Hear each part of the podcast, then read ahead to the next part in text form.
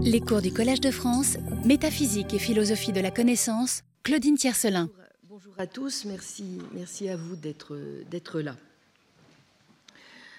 L'idéal serait toujours d'avoir une opinion vraie et d'en être certain, mais ceci est un idéal qui sied mieux à Dieu qu'à l'homme. Nous rappelait en 1926 le philosophe Frank Ramsey dans Vérité et probabilité, qui devait ensuite poser les bases de ce qu'il allait appeler une logique humaine de la vérité. Et comment oublier que Ponce Pilate demanda qu'est-ce que la vérité? et qu'il se lava les mains? Bien souvent, nous aussi, Posons cette question sur un ton désabusé, rappelait Pascal Angèle en introduction de son livre de 1998, La vérité, réflexion sur quelques truismes. En laissant entendre, ajoutait-il, qu'elle n'a pas de réponse, ou que s'il y en a une, elle est si complexe, si vaste et si profonde que cela n'a pas de sens de la rechercher et qu'il vaut mieux la laisser aux philosophes mais ces derniers aussi semblent s'en laver les mains. On n'y croit plus et on ne sait pas ce que c'est. Qui oserait aujourd'hui, sinon quelques fondateurs de sectes religieuses, intituler un ouvrage La recherche de la vérité Quel savant même accepterait de dire, sans toutes sortes de précautions, que la science énonce le vrai? Si Zola écrivait aujourd'hui La vérité est en marche, ne rencontrerait-il pas seulement des ricanements? La philosophie n'a-t-elle pas enterré depuis longtemps toute tentative de définition de cette notion éculée? Mieux vaut apparemment s'en remettre à une forme de relativisme. Ne savons-nous pas qu'il y a une pluralité de discours, tous vrais à leur manière, mais qu'il n'y a pas de vérité unique vers laquelle ils pourraient converger, que la prétention d'un discours à incarner la vérité n'est précisément qu'une prétention qui signale plutôt chez ceux qui l'affichent une volonté de savoir et de vérité, dissimulant en réalité des volontés de pouvoir et de domination. Si l'on accepte encore de considérer que la notion même de vérité puisse être l'objet d'une enquête critique, ce n'est plus pour en proposer une analyse, et encore moins pour la fonder sur des principes épistémologiques ou métaphysiques, mais pour étudier les effets que l'emploi de cette notion par ceux qui la revendiquent peuvent en tirer. Effets de savoir, qui sont aussi des effets de pouvoir, et qui sont, comme le disent ceux qui entendent renouer avec la sophistique, des effets rhétoriques. En sorte que tout ce qu'il nous resterait à faire, c'est l'étude patiente, minutieuse, des manières dont certains individus et certains groupes deviennent à des époques données des maîtres de vérité. Il n'y a pas, nous dit-on, de mode de validation universel et objectif du vrai. Il n'y a que des régimes de véridiction variés dans des contextes donnés, à travers lesquels diverses autorités s'approprient le droit de dire le vrai et promeuvent par certains récits leurs prétentions. Tout discours qui contesterait au nom d'une meilleure forme de validation la prétention d'un autre ne serait lui-même encore qu'un autre récit, tout aussi valable, mais tout aussi arbitraire. Fin de citation. Sans doute n'est-ce pas un hasard si c'est à l'adoption de cette perspective relativiste que nous invite Hans Kelsen à la fin de son livre de 1929 sur la démocratie, sa nature, sa valeur, ainsi que le rappelle Charles Girard, que nous écouterons tout à l'heure au séminaire, dans son bel article La règle de majorité en démocratie, équité ou vérité. Et pas hasard non plus si la réflexion de Kelsen s'achève elle aussi sur les lignes de l'Évangile selon Saint Jean, cité en exergue, qui narre la confrontation entre Jésus et Pilate. Le juriste, pour qui, je cite, la défense de la démocratie exige que l'on renonce à départager les opinions en conflit du point de vue de leur vérité, voit dans cette scène le symbole de la tragédie démocratique. Pilate, parce que romain, représente une civilisation devenue sceptique, doutant de toute vérité et habituée à penser démocratiquement. Lorsque Jésus, accusé de se donner pour le roi des Juifs, lui est présenté, il renonce à chercher la vérité et à juger par lui-même. Alors même qu'il ne voit pas de motif de condamnation, il abandonne la décision à la foule en provoquant un plébiscite. Jésus, de son côté, parce qu'entièrement certain d'être le Fils de Dieu, revendique une autorité sur les Juifs en se disant leur roi, autorité qui ne dérive en rien du consentement de ceux qui réclament sa mort, mais de ce que sa voix est celle de la vérité.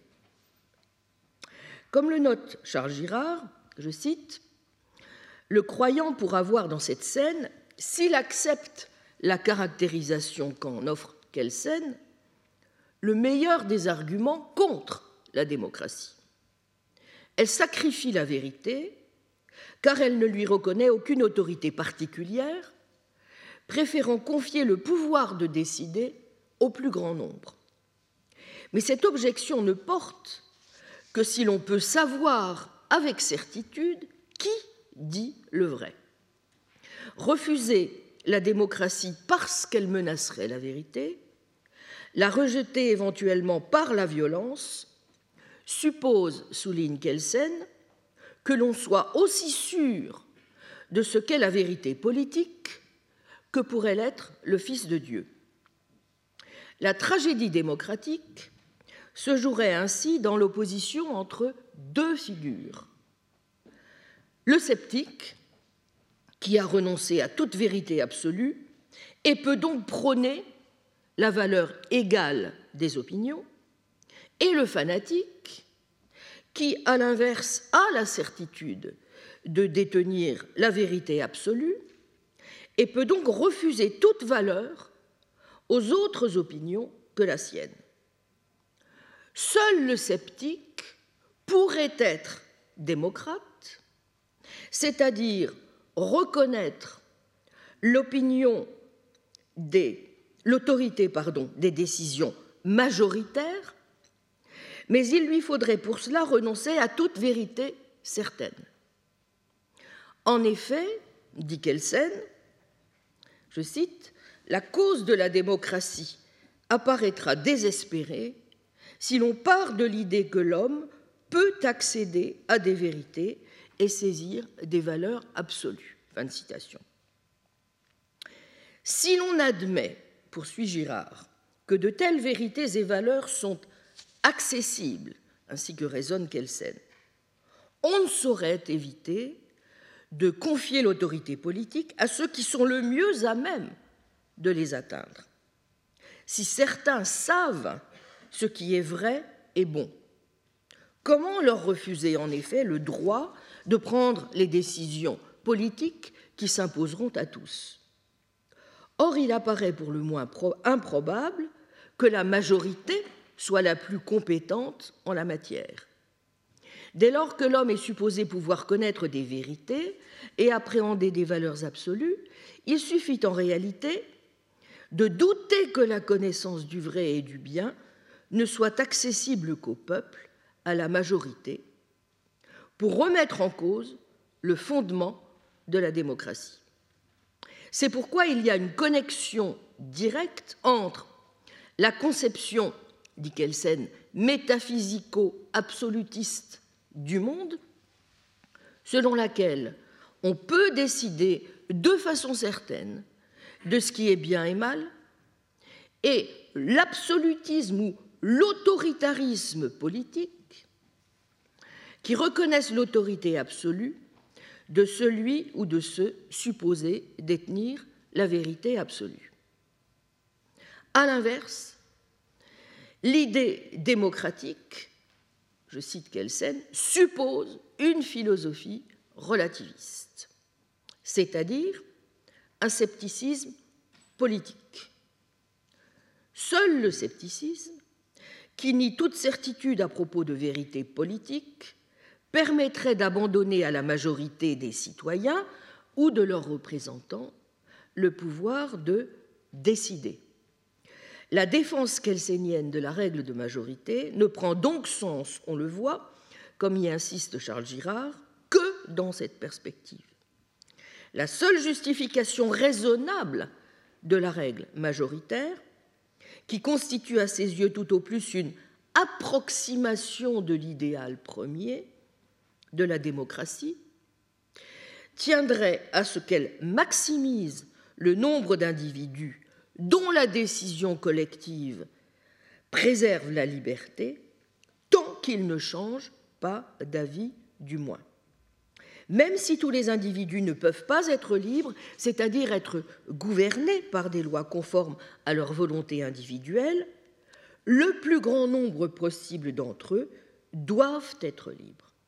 Il faut donc un ordre social qui ne soit en contradiction qu'avec la volonté du plus petit nombre possible d'entre eux. Or, seule la règle de majorité absolue, plutôt que relative, et simple, plutôt que qualifié, assure que les volontés individuelles en accord avec la décision prise soient plus nombreuses que les autres, qui se trouvent en conséquence contraintes. Le raisonnement de Kelsen suppose que la valeur politique égale des opinions a été posée. C'est seulement si le contenu des volontés n'est pas pertinent pour les départager qu'il devient possible de le faire selon un principe simplement arithmétique. L'agrégation opérée par le vote majoritaire compte les opinions exprimées, mais ne les pèse pas. Elle ne leur reconnaît qu'une valeur numérique. La position sceptique, qui soutient notamment cette défense de la règle de majorité, n'est toutefois guère satisfaisante, commente fort justement Charles Girard, car, je cite, si elle rend possible la démocratie, elle ne peut pas véritablement la justifier. L'adoption d'une philosophie relativiste interdit en effet de justifier les procédures et dispositifs caractéristiques de ce régime, à commencer par la règle de majorité elle-même si toutes les opinions se valent du point de vue de la vérité. Il devient certes possible de les soumettre à la règle majoritaire afin de minimiser le nombre des volontés en contradiction avec la décision politique. De même qu'il est possible de les laisser toutes se faire entendre grâce au régime juridique de la liberté d'expression ou encore de les protéger contre les abus de la volonté majoritaire via des droits individuels tels le droit à la liberté de conscience. Tout cela, le sceptique peut l'admettre, mais il ne peut pas le justifier face à l'adversaire de la démocratie, car il ne peut pas lui expliquer pourquoi il faut qu'il en soit ainsi. Il lui faudrait pour cela faire appel à des valeurs telles l'équité, la liberté ou l'égalité, à propos desquelles, par hypothèse, les certitudes font défaut. Le raisonnement kelsénien en faveur de la règle majoritaire, par exemple, repose sur un principe de maximisation du nombre des volontés libres et donc sur une vision particulière de la valeur de la liberté qui est simplement posée. Même celui qui affirmerait qu'une procédure doit être choisie pour elle-même en refusant de justifier ce choix par l'appel à une valeur ne pourrait l'éviter, puisqu'il érigerait par là même la procédure elle-même valeur. on le comprend sans peine. Je cite La faiblesse de la position sceptique tient à ce qu'elle n'attribue par définition qu'une validité relative au jugement de valeur. Des jugements de valeur opposés ne sont exclus ni logiquement ni moralement, dit Kelsen. Ce postulat permet donc de protéger les opinions minoritaires ou encore de gouverner par des compromis entre l'opinion majoritaire et les opinions minoritaires, car la valeur de l'une ne saurait être invoquée pour invalider les autres. Mais il prive en même temps de tout fondement le choix de ces protections et de ce mode de gouvernement, et plus largement le choix de la démocratie elle-même, qui est condamnée à rester ultimement arbitraire.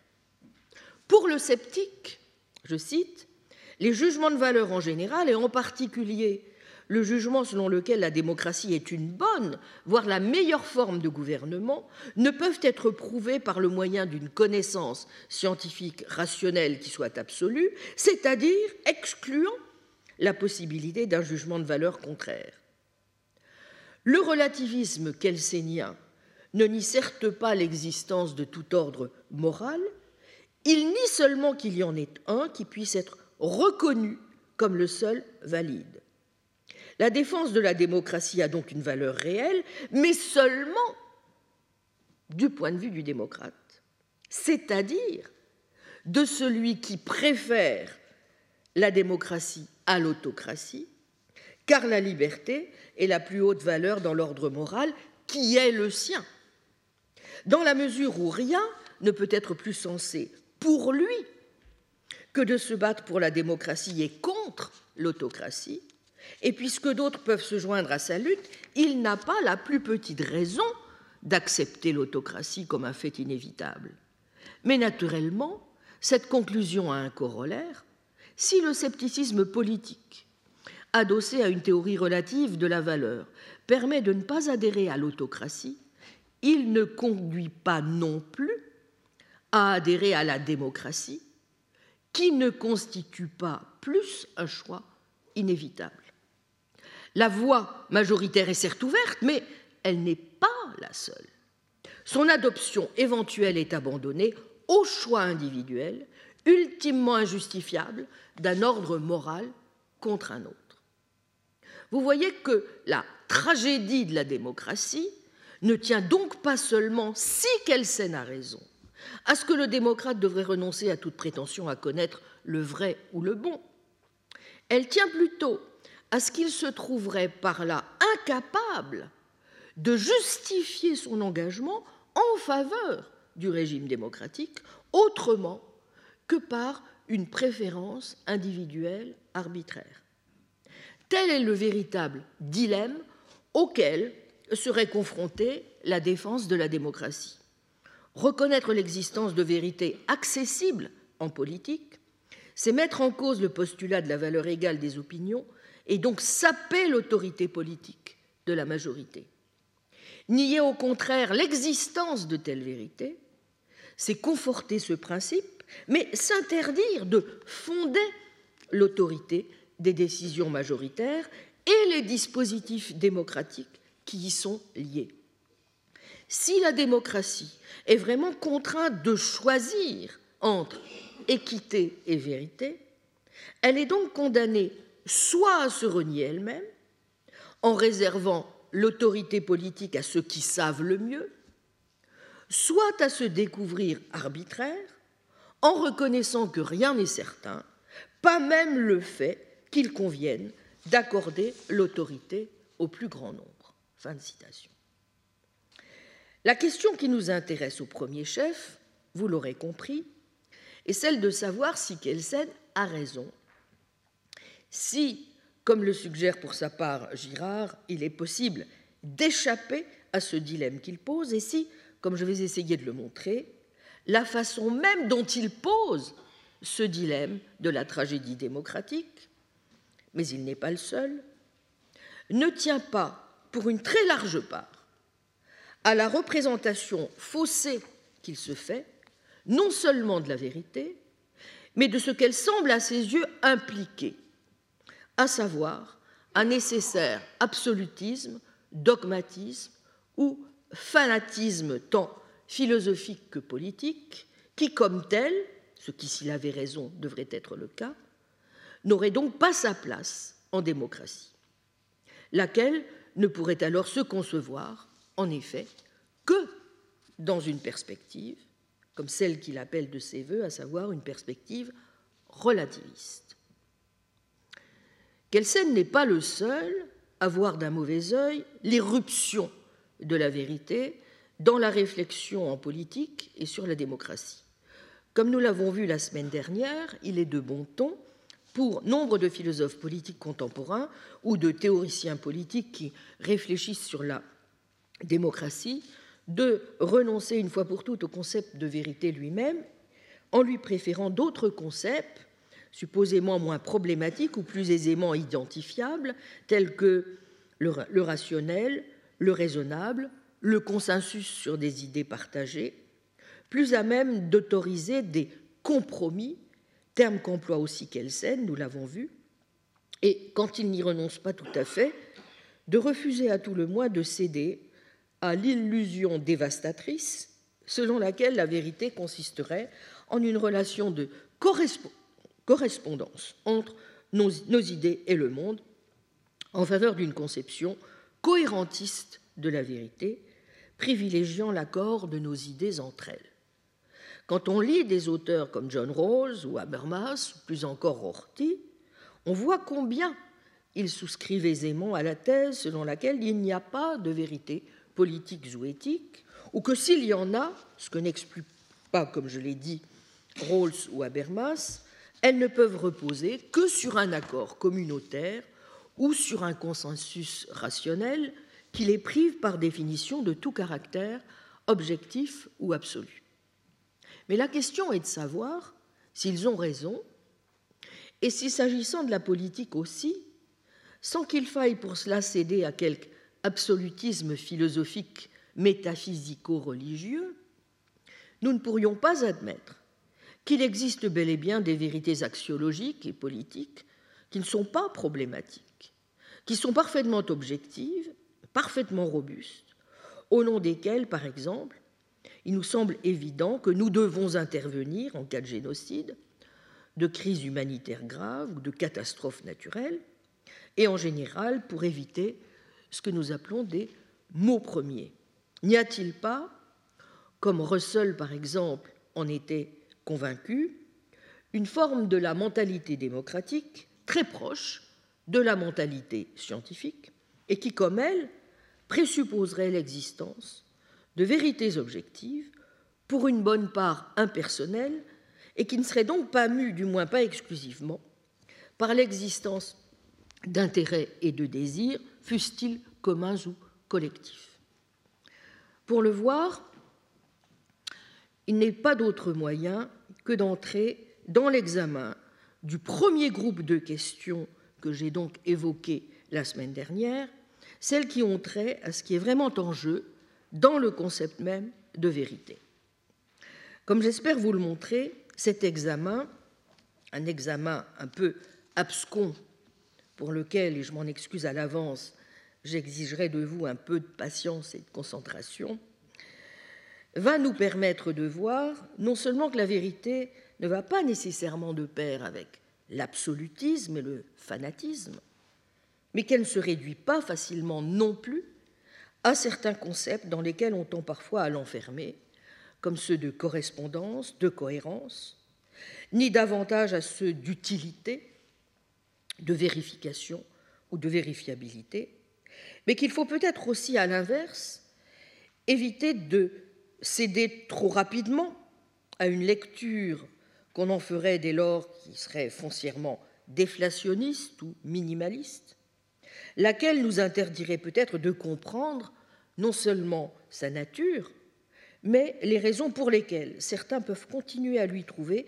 de la valeur, ainsi qu'on atteste cette tension que j'avais évoquée la semaine passée entre notre besoin farouche, incontestable de véracité et les doutes qui pèsent dans le même temps sur notre idéal de vérité, mais aussi à considérer que la vérité a sa place en démocratie, et plus encore que la démocratie a d'autant plus de force qu'elle laisse à la vérité comme à la justice et à la raison tout leur rôle.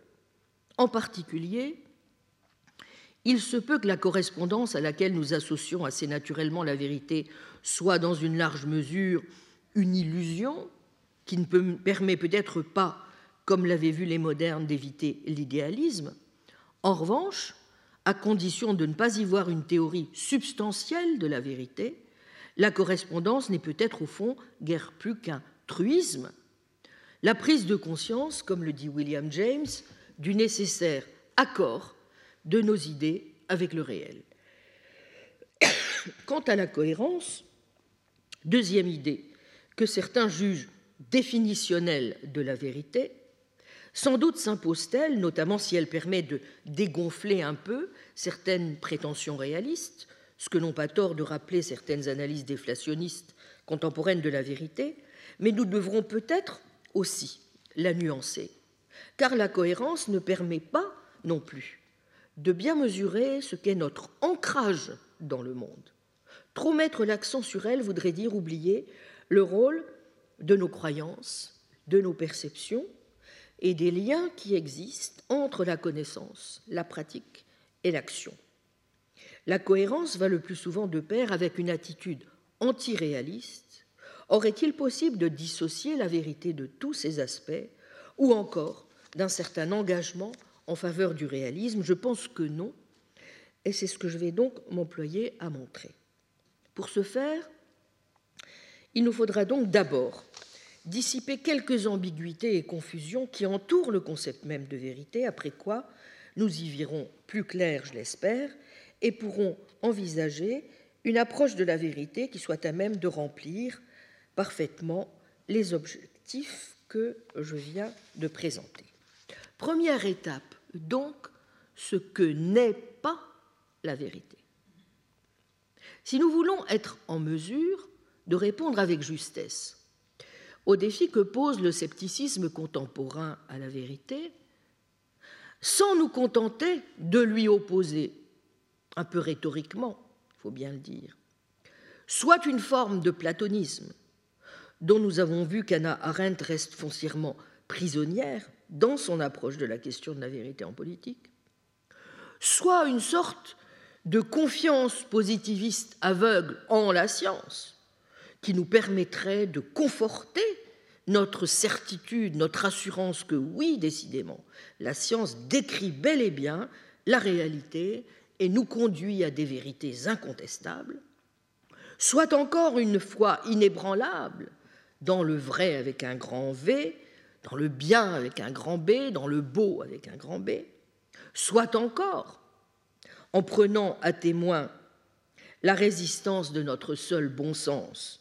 qui montre assez que nous faisons décidément la différence entre le vrai et le faux, la vérité et le mensonge, eh bien, nous n'avons guère d'autre choix, je le crains, sinon celui de procéder à l'élucidation rigoureuse de ce que recouvre le concept même de vérité, en nous souvenant du reste qu'après tout Pilate n'émettait peut-être pas seulement des doutes sur la vérité, mais qu'il s'interrogeait peut-être lui-même moins sur le mode ironique d'un Rorty que sur celui socratique d'une quête de définition, sur ce qu'est, sur ce que peut bien être la vérité, entreprise à laquelle, il faut le dire, hormis ceux qui y voient des métaphores, ou le sens plus profond du dévoilement ou de l'ouverture à la présence, peu de penseurs contemporains prompt par ailleurs à dénoncer les idéaux de vérité,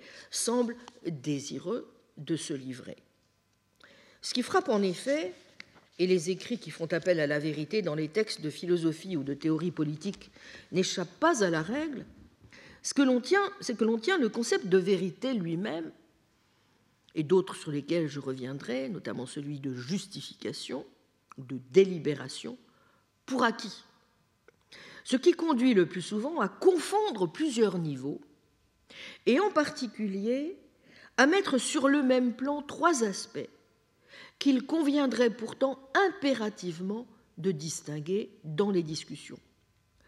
Premièrement, ce qui relève du concept de vérité lui-même, autrement dit de sa nature et de ses propriétés définitionnelles, ce qui, deuxièmement, relève de ce que l'on croit, tient, reconnaît pour vrai, en d'autres termes, de l'attitude ou de la croyance qui est la nôtre à son endroit. Troisièmement, ce qui a trait à la valeur qu'on est ou non prêt à accorder à la vérité. Or, il s'agit là de confusion de taille et qu'il convient donc d'abord, vous voyez, de démêler.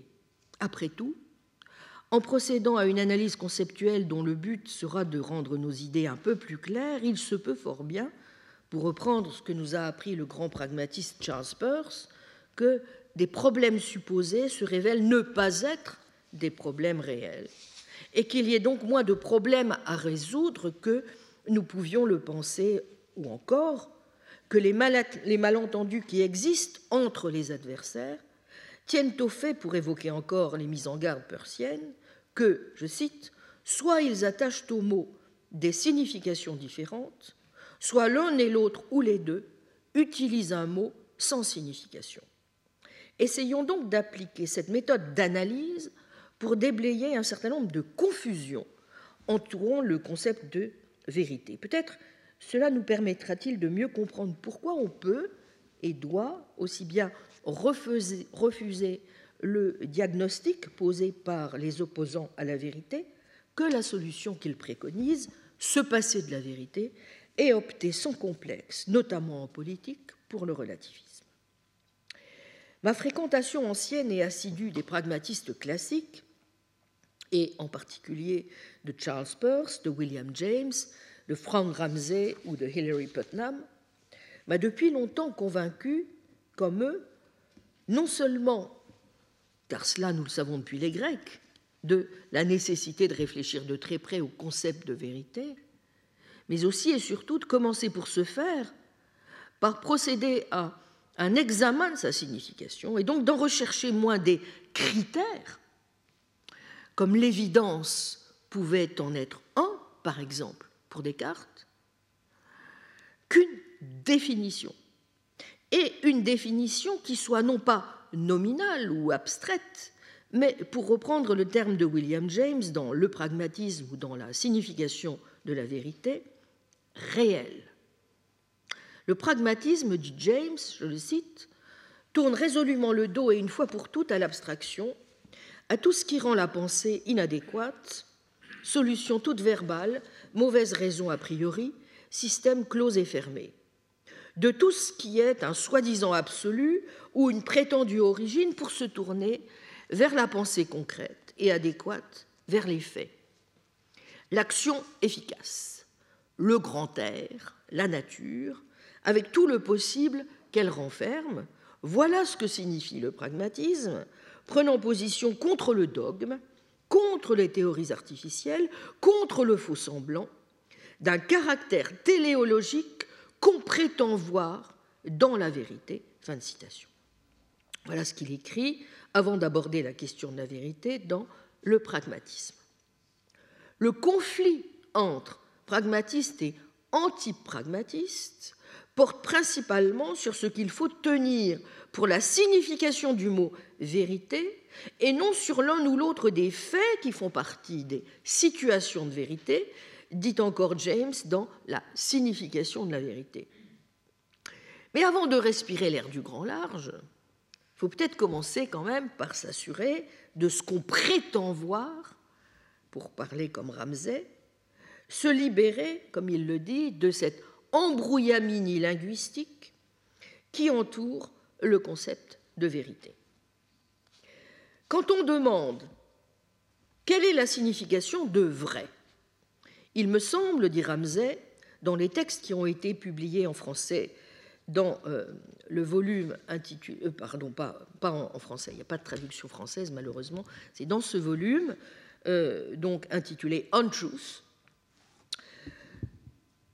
Quelle est la signification de vrai? Il me semble que la réponse est parfaitement, vraiment, parfaitement évidente, que n'importe qui peut voir ce que c'est, et que la difficulté ne se pose que lorsque nous essayons de dire ce que c'est, parce que c'est quelque chose que le langage ordinaire est plutôt mal adapté à exprimer. Untruth, page 9.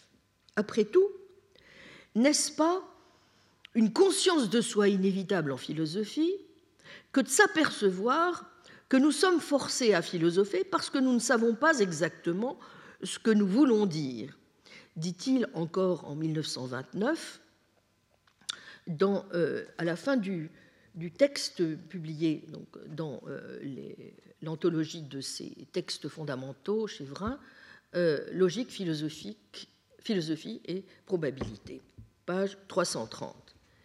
Il vaudrait mieux une fois pour toutes se dire que la signification n'est pas un obstacle, mais une indication de la vérité. Le négliger risquerait de nous mettre dans la situation absurde de l'enfant de ce dialogue. Dix petits déjeuners, peut pas. Qu'est-ce que tu ne peux pas dire? Peut pas dire petit déjeuner.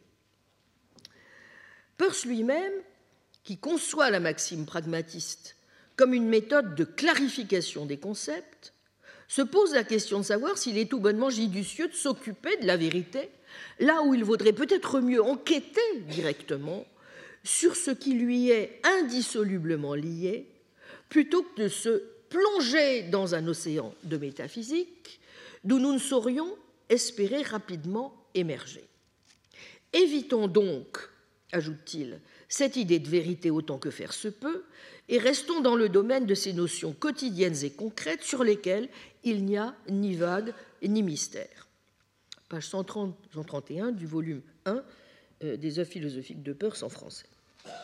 Dans le même sens vont ces déclarations d'allure, il faut bien le dire, éliminativiste, selon lesquelles il est tautologique de se mettre en quête de la vérité, lors même qu'on est parvenu à une croyance stable qui a mis fin au malaise suscité par le doute, ou que l'on ne fait que s'embarrasser l'esprit en parlant de cette vérité et de cette fausseté métaphysique dont on ne sait rien, alors que, je cite, tout ce à quoi on a affaire, ce sont nos doutes et nos croyances, et que si par vérité et fausseté on entend quelque chose qui n'est pas ainsi définissable, on parle d'entité dont on ne peut rien savoir et qu'il vaut mieux raser. Bref, nos problèmes seraient grandement simplifiés, conclut Peirce, si au lieu de dire que nous voulons connaître la vérité, nous nous contentions de dire que nous voulons parvenir à un état de croyance que le doute ne peut atteindre. Nous verrons dans une deuxième étape tout le profit, au demeurant, que nous pouvons tirer de ces conseils. Mais en admettant que nos problèmes soient ainsi, et j'y reviendrai, grandement simplifiés, à quel problème de taille sommes-nous tout de même, de fait, et pour commencer, confrontés? Un premier problème, et non des moindres, qui est à l'origine de graves malentendus, concerne celui de la confusion que nous faisons entre ce qui est vrai et ce que nous tenons pour vrai. J'en ai dit quelques mots la semaine dernière, mais pour bien comprendre l'amplitude et les dégâts occasionnés par cette confusion si fréquente, l'amplitude des dégâts occasionnés par cette confusion si fréquente, il me faut préciser les choses et naturellement pour ce faire revenir ici à Frege. Et tout d'abord à l'indépendance absolue qu'il juge impératif d'affirmer de ce qui est vrai par rapport à ce que l'on pense, juge ou reconnaît être vrai. C'est en effet d'abord une déclaration d'indépendance qui est caractéristique du vrai. Afin de mettre en lumière ce que notre prédicat vrai a de caractéristique, Comparons-le, suggère Frege, aux pages 155 et suivantes de la traduction française de ce texte 1897, donc de ses œuvres posthumes, de ses écrits posthumes, publiés euh, en français en 1994. Comparons donc notre prédicat vrai au prédicat beau. Tout d'abord, nous pouvons trouver beau deux objets, mais trouver l'un plus beau que l'autre. A l'inverse, si deux pensées sont vraies, l'une n'est pas plus vraie que l'autre. Et c'est ici qu'émerge la différence essentielle. Le vrai est indépendant de notre reconnaissance du vrai, alors que le beau n'est tel que pour celui qui l'éprouve comme tel. Ce qui est beau pour l'un ne l'est pas nécessairement pour l'autre. Du goût, il n'y a pas à disputer. Dans le domaine du vrai, l'erreur est possible, mais il n'en va pas de même dans le domaine du beau. Du simple fait que je considère une chose comme belle, il découle qu'elle est belle pour moi. Mais le fait que je considère quelque chose comme vrai ne contraint pas cette chose à être vraie. Et si elle n'est pas vraie en soi, elle n'est pas non plus vraie pour moi. Une chose n'est jamais belle en elle-même, mais seulement dans tous les cas pour un être qui l'éprouve comme tel, et ceci doit toujours être implicite dans un jugement esthétique. Sans doute y a-t-il des jugements de cette sorte qui semblent prétendre à l'objectivité. Mais que nous en soyons conscients ou non, l'hypothèse d'un individu normal est toujours sous-jacente ici, et chacun croit instinctivement être si près de cet individu normal qu'il peut parler en son nom. Cette rose est belle doit donc signifier pour un individu normal, cette rose est belle. Mais qu'est-ce qui est normal? Cela dépend tout à fait de la collectivité humaine considérée. Si dans une vallée reculée, tous les hommes ont des goitres, alors le fait d'avoir un goitre sera là considéré comme normal, et ceux qui sont dénués de cet ornement seront considérés comme laids. Donc, de gustibus non disputandum. Si quelqu'un s'avisait de contester que ce qui est vrai est vrai indépendamment du fait que nous le reconnaissons comme vrai, il contredirait par son assertion même ce qu'il asserte, de la même façon que le crétois qui disait que tous les crétois étaient des menteurs. En effet, poursuit Frege, si une chose n'était vraie que pour celui qui la tient pour vraie, il n'y aurait aucune contradiction entre les opinions des différents individus. Logiquement, celui qui tiendrait cette même opinion n'aurait pas du tout le droit de contredire l'opinion opposée et devrait adopter le principe non disputandum est. Il ne pourrait absolument rien asserter au sens habituel du terme, et s'il le faisait quand même, au moins quant à la forme, ces déclarations n'auraient que la valeur d'une interjection, c'est-à-dire de l'expression d'un état ou d'un processus mental incapable d'entrer en contradiction avec les états ou les processus mentaux d'un autre individu. Et son assertion selon laquelle une chose n'est vraie que pour nous, et du fait que nous la reconnaissons comme vraie, aurait également la même valeur. Si cette opinion était vraie, il serait impossible à quiconque de prétendre que sa propre opinion doit prévaloir, chez les autres aussi, sur l'opinion opposée.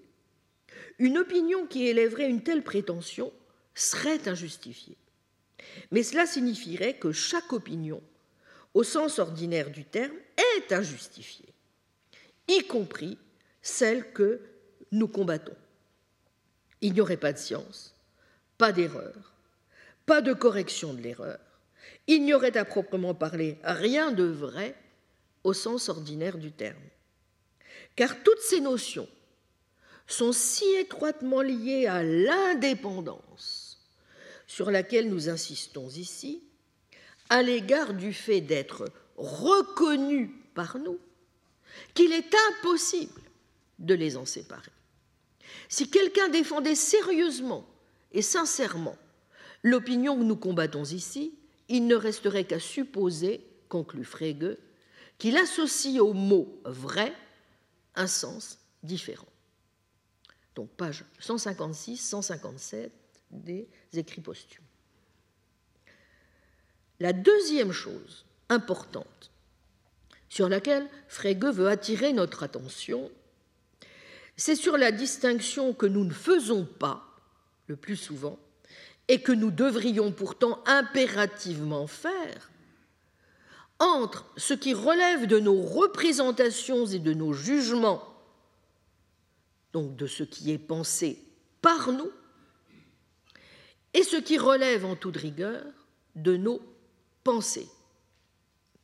Les lois de la nature, les lois mathématiques, les faits historiques sont pour lui des exemples de pensée. Et chacune d'entre elles trouve à s'exprimer par une phrase assertive.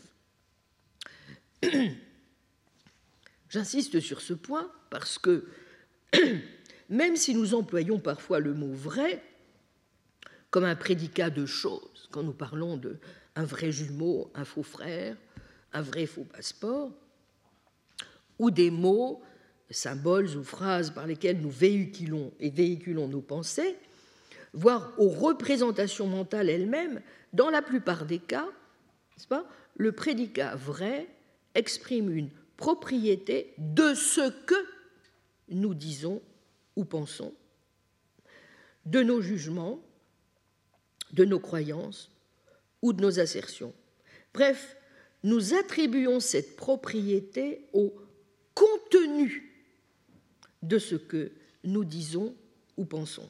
Par exemple, si quelqu'un vous dit il fait beau et que vous acquiescez en disant c'est vrai, c'est moins à la phrase énoncée, à des mots, à des sons, ou encore à l'état mental qui est ainsi véhiculé qu'à ce que dit la phrase que vous acquiescez. Car la même phrase pourrait avoir été énoncée dans d'autres circonstances ou par quelqu'un d'autre et être fausse. La vérité se prédique donc d'abord, voyez-vous, de contenu propositionnel, d'assertion, de jugement, de croyance, et c'est d'abord ce que veut dire Frege lorsqu'il précise que le prédicat vrai s'applique aux pensées. Page 154. Seules les pensées proprement dites peuvent être ou bien vraies ou bien fausses. Mais alors, à quelles conditions? Pour être vraies, dit Frege, les pensées, par exemple les lois de la nature, non seulement n'ont pas besoin d'être reconnues pour vraies par nous, c'est ce que nous venons de voir, n'est-ce pas? Elles n'ont même pas besoin d'être pensées par nous. Une loi de la nature n'est pas inventée, mais découverte par nous. Et de la même façon qu'une île déserte de l'océan glacial était là bien avant d'être vue par les hommes, de même, les lois de la nature, et semblablement les lois mathématiques, ont valu de tout temps, et pas seulement depuis leur découverte.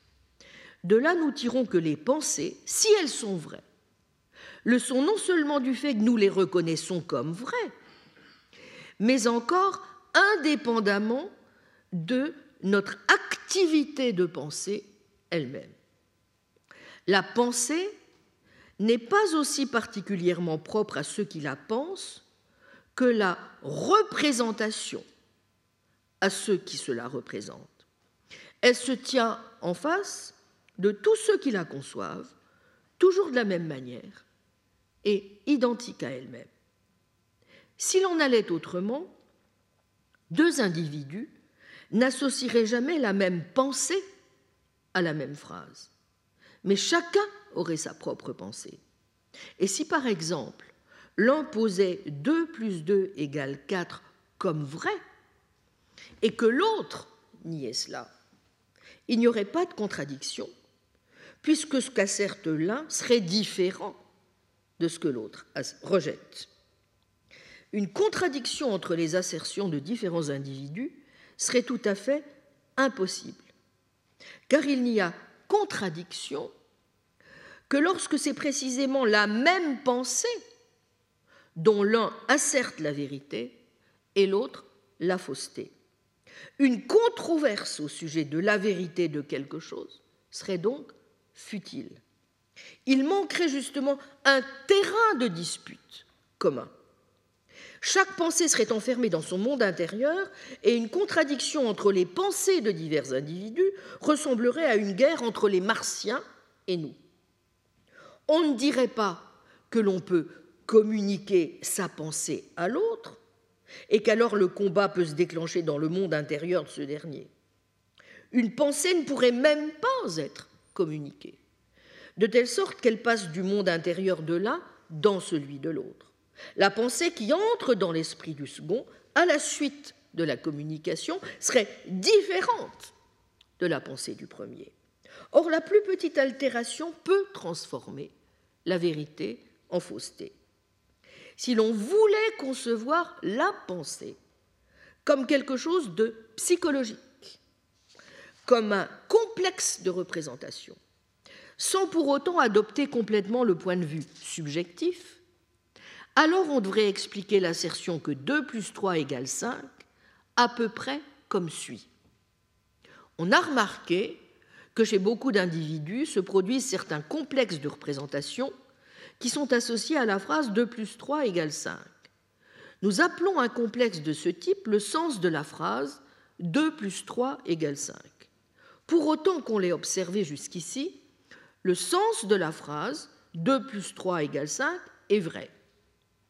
Mais cette explication serait évidemment tout à fait défectueuse. Elle ne nous avancerait à rien car le sens de la phrase, on a remarqué que chez beaucoup d'individus se produisent certains complexes de représentation, etc., serait évidemment lui aussi un complexe de représentation. Et nous nous retrouverions au point de départ. Une soupe dont le fumet plaît à celui-ci, celui-là la trouve peut-être dégoûtante. Chacun en juge d'après son propre goût lequel diffère de celui du voisin. Il en irait de même avec les pensées. Si une pensée était reliée à une phrase, à la façon dont les sensations gustatives sont reliées aux stimuli chimiques qui les provoquent. Si la pensée, donc, était quelque chose de privé, de psychique, comme la représentation, alors sa vérité ne pourrait consister que dans une relation à un quelque chose qui n'est ni privé ni psychique. Si donc nous voulions savoir si une pensée est vraie, nous devrions nous demander si cette relation est satisfaite, et donc si la pensée que cette relation est satisfaite est vraie. Et nous serions alors dans la situation d'un individu dans une cage à écureuil. Il fait un pas en avant et vers le bas, mais la marche sur laquelle il pose le pied se dérobe toujours et il est ramené là où il était précédemment. Page 158. Vous le voyez Pour Frege, à la différence des représentations donc, la pensée est quelque chose, dit-il, d'impersonnel. Si nous voyons la phrase 2 plus 3 égale 5 écrite sur un mur, nous reconnaissons tout à fait la pensée qui est exprimée, et il n'est pas du tout nécessaire pour la comprendre de savoir qui l'a écrite là. Comme vous le voyez, et il est capital de le comprendre, pour Frege, en quoi il a, je crois, tout à fait raison, il faut distinguer la pensée de l'acte de pensée lui-même, lequel ne peut être vrai. La pensée, je le cite, n'est pas un acte de pensée, qui serait relié à l'activité de pensée comme le saut effectué est relié à l'action de sauter. Et ma conception trouve ici un écho dans nombre de nos manières de parler. Ne dit-on pas que la même pensée est saisie par celui-ci et par celui-là, et que quelqu'un a pensé la même pensée de façon répétée? Si la pensée ne naissait que de l'activité de pensée, ou ne consistait que dans cette activité, alors la même pensée pourrait naître, disparaître et renaître, ce qui est absurde. De la même façon que je ne crée pas l'arbre du seul fait que je le regarde, et que je ne suscite pas le crayon en m'en saisissant, je n'engendre pas la pensée en pensant, et encore moins le cerveau ne la secrète comme le foie la bile. Et au fond, comme le souligne Frege, les métaphores qui soulignent les expressions, qui sous-tendent pardon, les expressions que nous utilisons pour l'activité de saisir une pensée, d'appréhender, de comprendre, de concevoir, de pénétrer, capere, percipere, comprehendere, intelligere, toutes ces métaphores rendent correctement l'essentiel de la situation. Ce qui est saisi, appréhendé est déjà là, et il n'est question que de s'en saisir. De la même manière, ce que l'on scrute ou ce que l'on extrait d'un ensemble, tout cela est déjà là et ne commence pas à exister en vertu de ses activités. Page 161. Et sans doute d'ailleurs, est-ce parce que les pensées vraies sont déjà là, comme le sont paradigmatiquement les pensées mathématiques, qu'elles sont d'emblée démocratiques, parce qu'elles transcendent la capacité de tel ou tel de se les approprier. Il y a une très belle phrase de Russell dans ses écrits réunis sous le titre Essai sceptique, dans laquelle, définissant la justice comme l'arrangement qui produit le moins l'envie, Russell fait observer que, je cite, la distinction la plus importante dans la question de la liberté est celle qu'il faut faire entre les biens qu'un homme possède aux dépens d'un autre et ceux où le gain de l'un ne constitue pas la perte de l'autre. Si j'absorbe plus que ma part de nourriture, certains autres hommes restent affamés. Si j'absorbe une quantité extraordinairement grande de mathématiques, je ne cause de dommages à personne, à moins que j'aie le monopole de l'éducation. Citation. Bien, cela correspond fort bien à la distinction qu'il introduit dans l'un de ses ouvrages, publié en 1917, Political Ideals, qui a une importance cruciale pour lui sur le plan social et politique, entre d'un côté les désirs et les impulsions que l'on peut appeler créatifs ou constructifs, qui peuvent s'harmoniser naturellement sans produire de compétition pour la possession des biens concernés, et de l'autre, les désirs et les impulsions que l'on peut appeler possessifs, parce qu'ils sont intrinsèquement concurrentiels et conflictuels. Vous pourriez être tenté de m'objecter que la vérité dont je viens de parler, et dont se soucie, semble-t-il, au premier chef Frege, est celle qui a trait aux vérités mathématiques ou scientifiques, celles que Hannah Arendt nomme les vérités de raison par opposition aux vérités de fait, et que Frege, au fond, n'affronte pas réellement le problème de la possible ou impossible place de la vérité en politique, où ce sont des vérités d'histoire ou de fait qui sont concernées. Mais ce serait complètement se méprendre précisément sur son point principal qui est de souligner que si l'on parle de vérité, alors quel que soit le domaine concerné, on parle de quelque chose qui est indépendant de celui qui pense ou qui reconnaît cette vérité. Et il prend soin précisément de montrer que cette distinction s'applique aussi bien aux vérités de type mathématique qu'aux vérités sensibles ou encore aux vérités historiques, à condition de bien voir que la vérité et le sens sont deux questions différentes. Notre théorie, écrit-il, selon laquelle la pensée est indépendante de celui qui pense, peut sembler contredite par une phrase comme j'ai froid, dans la mesure où une phrase peut être vraie pour l'un, ou cette phrase, pardon, peut être vraie pour l'un et fausse pour l'autre, et qu'elle n'est donc pas vraie en elle-même. Ceci repose sur le fait que la phrase, dans la bouche de l'un, exprime une pensée différente de celle qu'elle exprime dans la bouche de l'autre. Les mots seuls ne contiennent pas la totalité du sens et il faut encore considérer celui qui les prononce. Dans bien des cas, le mot prononcé demande ainsi à être complété par des gestes, les mines et les circonstances qui les accompagnent. Le mot je désigne différents individus dans des phrases prononcées de la bouche de différents individus. Il n'est pas nécessaire que ce soit celui qui a froid qui exprime lui-même la pensée qu'il a froid. Ceci peut être le fait d'un autre qui désigne celui qui a froid à l'aide d'un nom.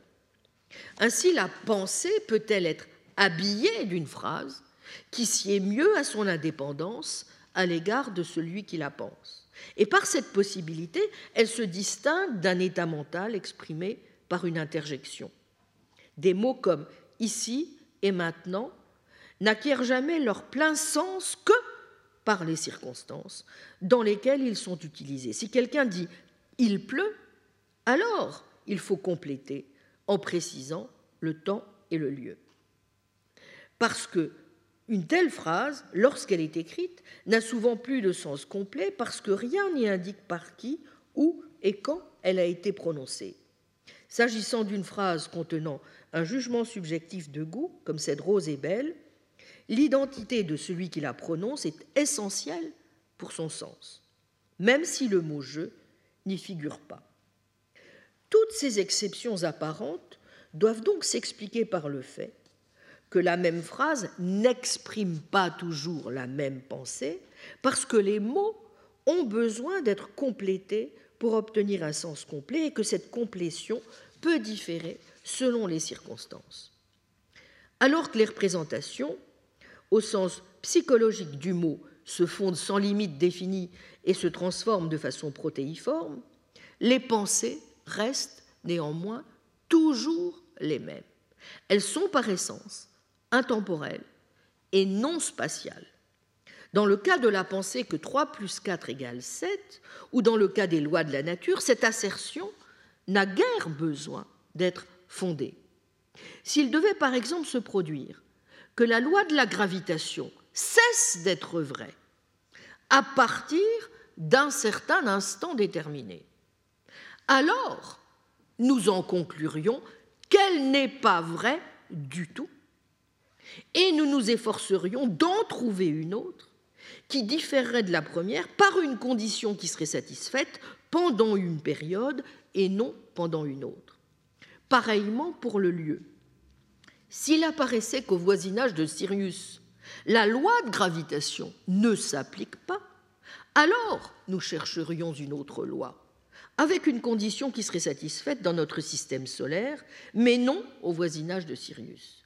Si quelqu'un s'avisait de citer comme contre-exemple à l'intemporalité des pensées la phrase Le nombre d'habitants de l'Empire allemand est de 52 millions, alors je répondrais Cette phrase n'est pas du tout l'expression complète d'une pensée, puisqu'il lui manque une détermination de temps.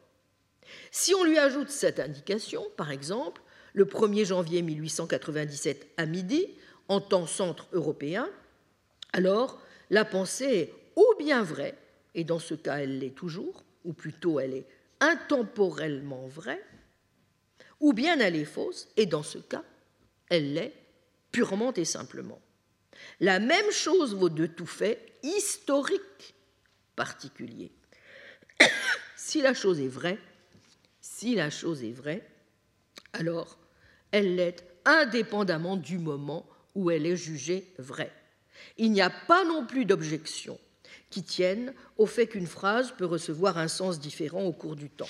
Car ce qui change ici est bien la langue et non la pensée. Dans une autre langue, ce changement peut ne pas intervenir. On parle sans doute de la versatilité des pensées des individus, mais ce n'est pas que les pensées soient tantôt vraies et tantôt fausses, c'est qu'elles sont tantôt tenues pour vraies et tantôt tenues pour fausses. Car ce qui vaut de la vérité des pensées vaut aussi de leur fausseté. Il serait faux de croire que seules les pensées vraies ont une existence indépendante de notre vie mentale et que les fausses, de leur côté, appartiennent, comme les représentations, à notre fort intérieur. Presque tout ce que nous avons dit du prédicat vrai vaut aussi du prédicat faux. Il n'est au sens strict applicable qu'à des pensées. Lorsqu'il est attribué à des phrases ou à des représentations, c'est pourtant fondamentalement à des pensées qu'il est attribué. Ce qui est faux est faux en soi et indépendamment de notre opinion. Une dispute relative à la fausseté de quelque chose est en même temps toujours une dispute relative à la vérité de quelque chose. Ce dont la fausseté peut être disputée ne peut donc appartenir à l'esprit d'un seul. Page 163.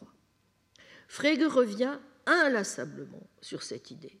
Dans un texte de 1915, Mes intuitions logiques fondamentales, repris page 297 dans les écrits posthumes, il rappelle que quand quelqu'un reconnaît quelque chose comme vrai, il juge. Ce qu'il reconnaît comme vrai est une pensée. On ne peut pas reconnaître une pensée comme vraie avant de l'avoir appréhendée. Une pensée était donc déjà vraie avant d'avoir été appréhendée par un être humain. La même pensée peut être appréhendée par plusieurs êtres humains. La pensée qui est reconnue comme vraie dans un jugement n'est pas altérée par celui-ci. Quand il y a jugement, on peut toujours extraire la pensée reconnue comme vraie, pensée dont le jugement ne fait pas partie. Page 297. Mais vous voyez tout de suite une importante conséquence de cette position. Le mot vrai n'est pas un terme, dit Frege, attributif au sens habituel. Quand je rattache le mot salé prédicativement au mot eau de mer, je construis une phrase qui exprime une pensée. Afin d'indiquer plus clairement que la pensée doit seulement être exprimée sans que rien ne soit asserté, je convertis la phrase en subordonnée. Que l'eau de mer est salée. Au lieu de cela, je pourrais aussi la faire prononcer par un acteur sur une scène comme une partie de son texte. On sait en effet qu'un acteur jouant son rôle ne parle qu'en apparence avec une force assertive. La connaissance du sens des mots et salé est indispensable à la compréhension de la phrase puisqu'il apporte une contribution essentielle à la pensée. Dans les simples mots eau de mer, nous n'avons en effet aucune phrase et aucune expression d'une pensée. Il en va tout autrement du mot vrai. Quand je rattache prédicativement ce mot au mot que l'eau de mer est salée, je construis également une phrase qui exprime une pensée. Pour la même raison que précédemment, je convertis aussitôt cette phrase en subordonnée qu'il est vrai que l'eau de mer est salée. Le mot vrai n'apporte donc par son sens aucune contribution essentielle à la pensée. Quand j'asserte il est vrai que l'eau de mer est salée, j'asserte la même chose que quand j'asserte l'eau de mer est salée. On reconnaît ainsi que l'assertion ne réside pas dans le mot vrai, mais dans la forme assertive avec laquelle la phrase est assertée. On pourrait dès lors être d'avis que le mot vrai ne possède simplement aucun sens. Mais la phrase dans laquelle le mot vrai est prédicat ne posséderait alors non plus aucun sens. On peut seulement dire, dit Frege, que le mot vrai a un sens qui n'apporte rien au sens de la phrase entière dont il est le prédicat. Page 298. Mais vous voyez que l'un des enseignements aussi de cette analyse frégéenne est celui de la déflation qui se trouve en même temps opérée alors du concept même de vérité. Et ce point n'est pas sans conséquence. Nous arrêtons quelques minutes. Merci.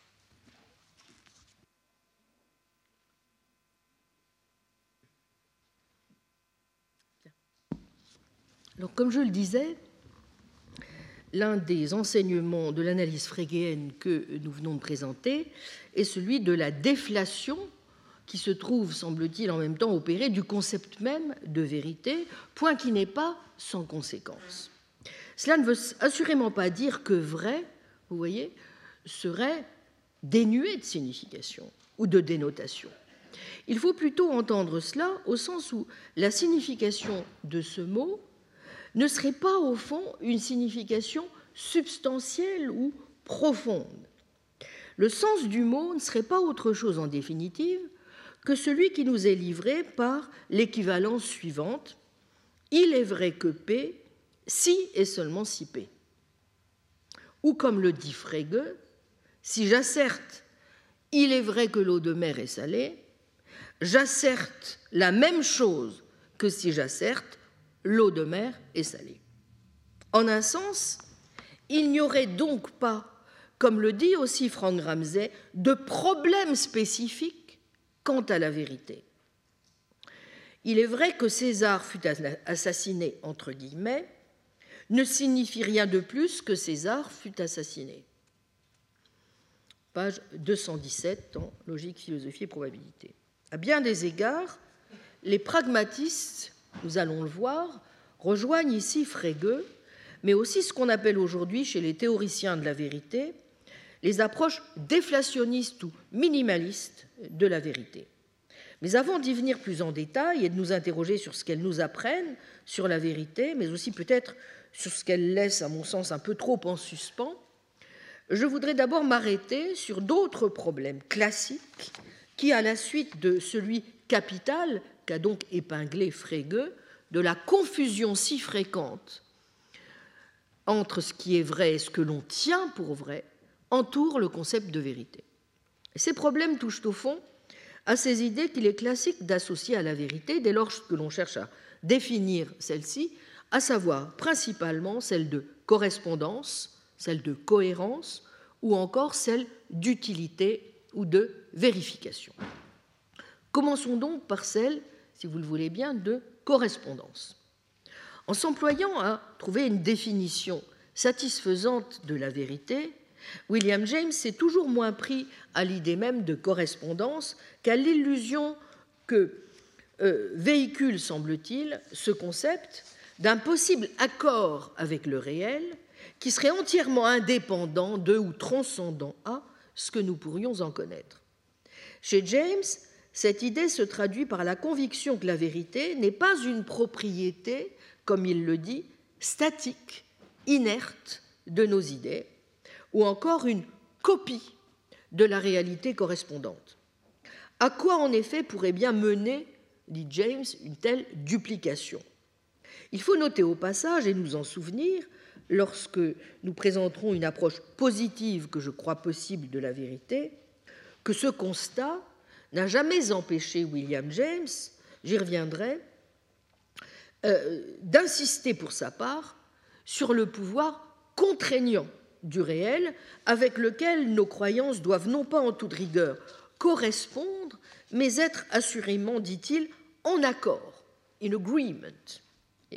C'est d'ailleurs cet accord par accointance directe avec les réalités extérieures que James développe dans son empirisme radical, allant jusqu'à considérer qu'une idée qui n'est pas directement vérifiée peut aussi s'accorder avec la réalité en se substituant à elle.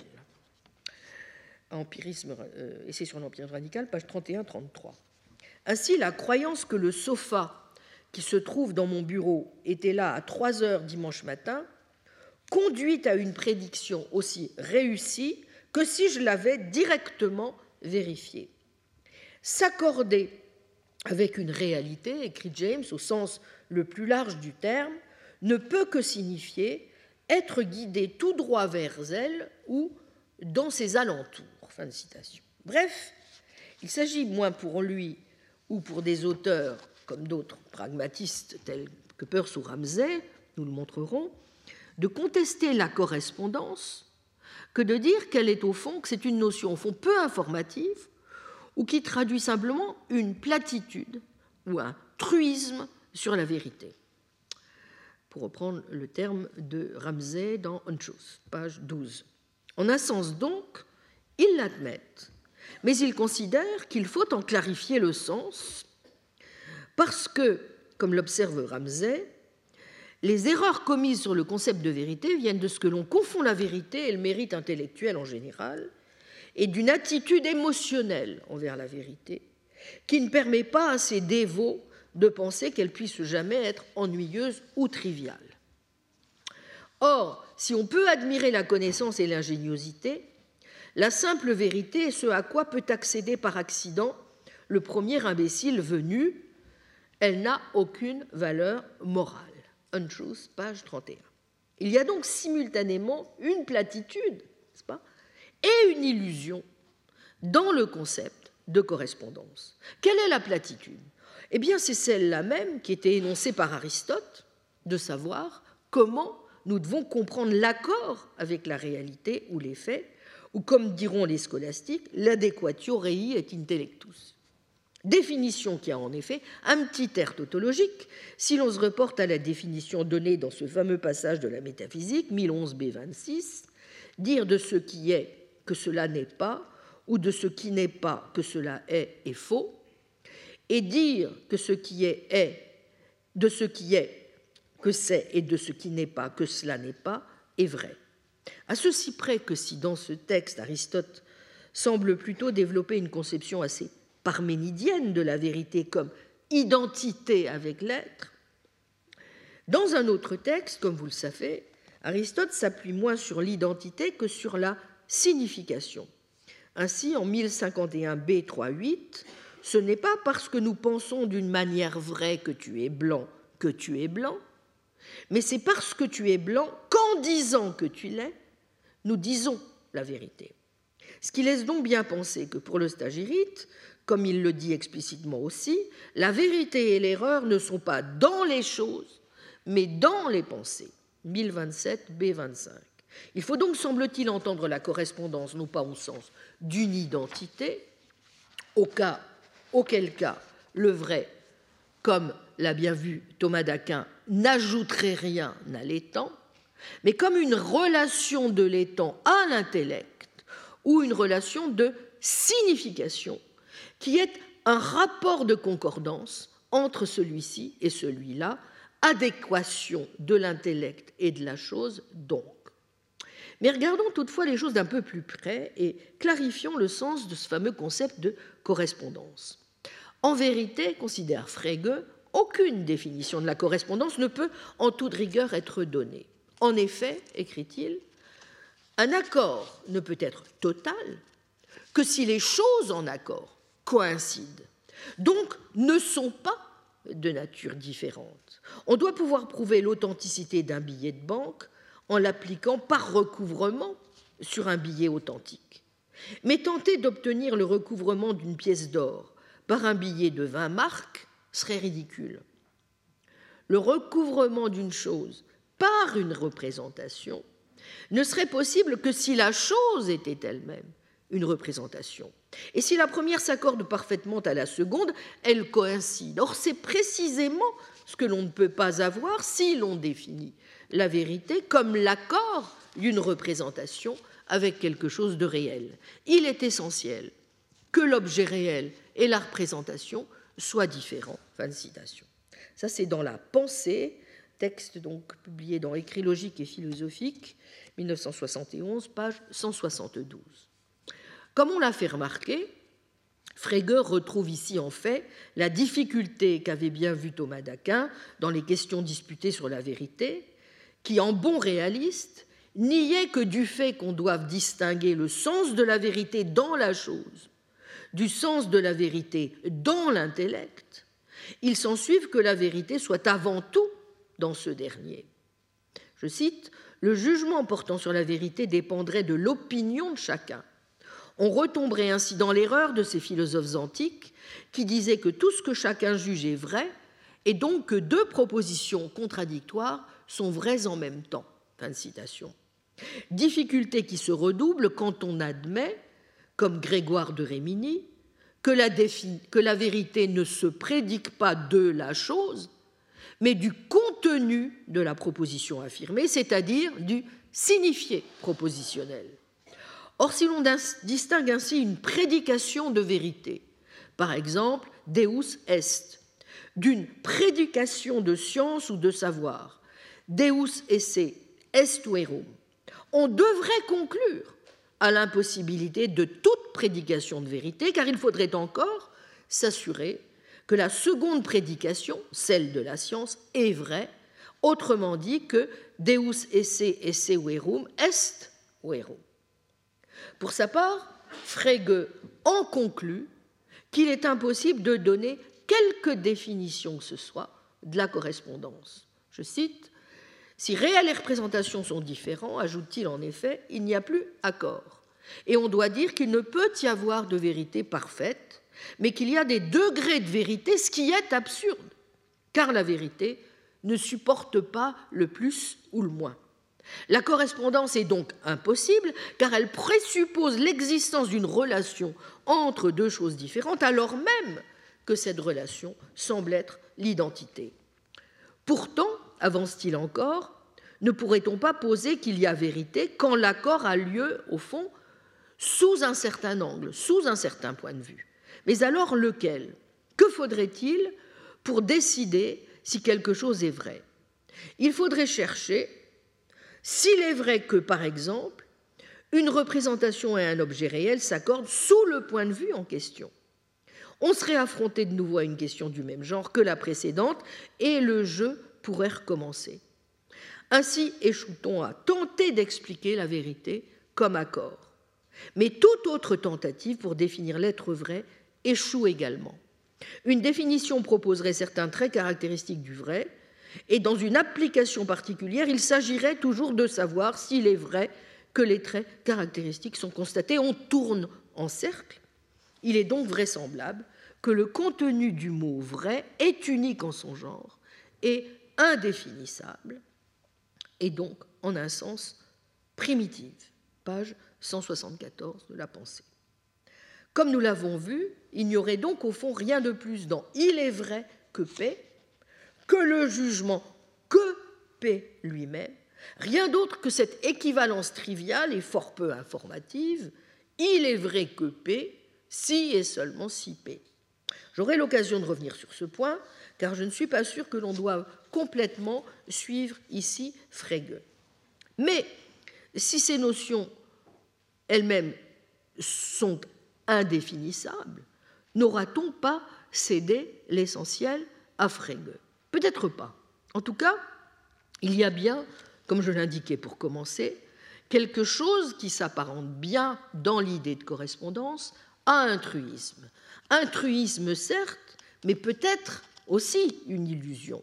Une illusion, oui, mais simplement au sens où ce truisme pourrait tendre à masquer ou à déplacer les problèmes réels que l'on doit poser si l'on veut comprendre ce qui est en jeu dans le concept de vérité. Bref, à prendre une définition nominale pour une définition réelle, à privilégier ce que nous le verrons, quelqu'un comme Peirce dénonce comme une approche transcendantale de la vérité qui introduit des éléments encore plus obscurs que celui de vérité, tels que celui de caractère réel, d'objet ou de réalité, au détriment de ce qui se passe du côté de l'assertion et de nos engagements à son égard, et donc de nos liens avec la communauté de nos actes de pensée, croyances et jugements, et enfin de la connaissance, de l'enquête et du rôle que joue l'induction et la probabilité dans notre approche du vrai, mais je n'anticipe pas. Qu'est-ce donc que la vérité? s'interroge en tout cas Peirce. On accuse parfois Kant de dire que c'est la correspondance d'un prédicat avec son objet. Le grand analyste n'est pas coupable d'une telle puérilité. Il l'appelle une définition nominale, c'est-à-dire une explication valable à donner à quelqu'un qui n'a jamais auparavant vu le mot Wahrheit. Peirce rejette donc moins la correspondance ou le correspondantisme qu'il ne le juge superflu, ne donnant au fond aucune information intéressante sur la signification pragmatique du concept ce qui ne l'empêche pas de conserver des formulations telles que celle-ci. Vous voyez, une proposition vraie correspond à un fait réel, par quoi on veut dire un état de choses défini et individuel qui ne consiste pas simplement dans le fait d'être représenté. Ou encore, la vérité et la conformité d'un représentamène à son objet, j'ai bien dit son objet. Mais en même temps, il rappelle que ces fameux faits auxquels correspondent donc les propositions vraies ne sont rien d'autre en effet que ce que Frege considérera, nous l'avons vu, comme des pensées ou des propositions vraies. Contrairement aux nombreuses tentatives qui vont être menées et sur lesquels je, je ne puis malheureusement ici m'étendre, notamment par Russell ou Wittgenstein dans le cadre euh, de métaphysique de la philosophie de l'atomisme logique, ou encore par Husserl dans ses recherches logiques, puis dans une perspective plus linguistique comme le sera celle d'Austin, toute tentative visant à faire appel à des entités telles que des faits, de quelque manière qu'on interprète ce concept pour expliquer la vérité, semble compromise. Faisant référence à l'hypothèse de Mill, selon laquelle un fait est, je cite, l'histoire objective même de l'univers pendant un court laps de temps, dans son état objectif d'existence en lui-même, Peirce répond que ce n'est pas ce qu'est un fait.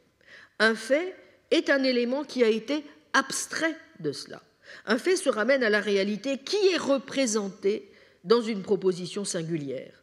Si une proposition est vraie, ce qu'elle représente est un fait.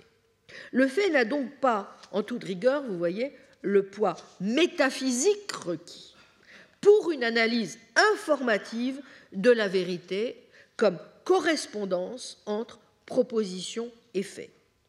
Un état de choses est une partie constituante abstraite de la réalité d'une nature telle qu'il faut une proposition pour la représenter. Fin de citation. Ramsey considère de même que la correspondance est fâcheuse si on croit pouvoir l'expliquer avant d'avoir analysé ce qu'il appelle la référence propositionnelle. Car c'est seulement lorsque l'on connaît la structure de la croyance que l'on peut dire quelle sorte de correspondance unit les vraies croyances aux faits. Or, on peut être sceptique sur le fait qu'il y ait une relation simple de correspondance applicable à tous les cas, ou même qu'il soit toujours juste de décrire la relation comme valant entre la croyance que P et le fait que P. Par exemple, si la croyance est disjonctive, comme elle l'est lorsque Jones pense que Smith est soit un menteur, soit un imbécile, allons-nous dire qu'elle est rendue vraie par un fait disjonctif? Le fait, en l'occurrence, que Smith est soit un menteur, soit un imbécile? Et si nous soutenons qu'il est absurde de croire que la réalité contient un simple ou bien ou bien, je vous laisse élucubrer sur le fameux fait alternatif, à quoi correspond la croyance? Toutefois, conclut Ramsay, la perspective de ces difficultés ne doit pas nous plonger dans la détresse ou nous conduire à supposer que nous sommes sur une fausse piste lorsque nous adoptons ce qui est en un sens vague une théorie de la vérité-correspondance. Sans doute suffit-il, je cite, de donner une définition claire de la vérité qui évite toutes ces difficultés en ne faisant pas appel à une notion de correspondance du tout. Une croyance que paix dirons-nous alors, est vrai si et seulement si P. Par exemple, une croyance que Smith est soit un menteur, soit un imbécile est vraie si Smith est soit un menteur, soit un imbécile, et pas autrement. Mais est-ce finalement autre chose que remplacer la définition par une périphrase sur la correspondance de deux faits Et si une telle périphrase n'est pas en dernière analyse légitime, cela ne prouve pas que notre définition est fausse, mais simplement qu'on ne peut pas l'appeler en toute rigueur une théorie de la correspondance. L'énoncé dans les termes de la correspondance doit être simplement considéré comme une explication populaire inexacte. La vérité, disons-nous, est quand un homme croit que A est B et que A est B. Qu'il soit ou non possible de décrire exactement une telle occurrence comme une correspondance entre deux faits. Que l'on ne réussisse pas à la décrire en termes de correspondance ne saurait montrer que cela ne se produit jamais et que ce n'est pas ce que nous entendons par vérité. On Truth, page 11-12. Si on entend la correspondance comme supposant des entités indépendantes, une identité de structure entre nos pensées et le monde, un critère extérieur auquel nous prétendons nous conformer, il y a donc lieu de s'en méfier. Mais elle s'apparente à un truisme ou à une évidence si on s'en tient à un usage terre à terre et non métaphorique du terme, bref, si on l'entend non pas au sens de ces énoncés obscurs, la beauté et la vérité et la vérité la beauté, mais au sens où il est vrai que Charles Ier a été décapité et que la terre est ronde. Autre chose, page 6. Bref, si on la restreint aux confins, dit Ramsay, de la signification et du jugement, page 36-38. Tournons-nous alors vers l'autre concept clé par lequel nous pourrions chercher à définir la vérité, celui de la cohérence. La vérité, n'est-ce pas, ne serait donc pas l'accord de nos jugements avec la réalité, mais un accord des jugements et des représentations entre eux. Sans doute y a-t-il là aussi quelque chose de juste dans cette idée de cohérence. Comment ne pas reconnaître ce fait indiscutable que ce à quoi j'ai affaire, ce sont à mes jugements, à mes croyances, à mes opinions, et donc que de quel côté que je me tourne, je suis cerné par le cercle de mes propres idées. Que la vérité que je recherche ne peut consister en une relation entre elles et quelque chose au dehors, mais doit se trouver bel et bien à l'intérieur du système de mes croyances et non dans une relation entre elles et une réalité inconnaissable.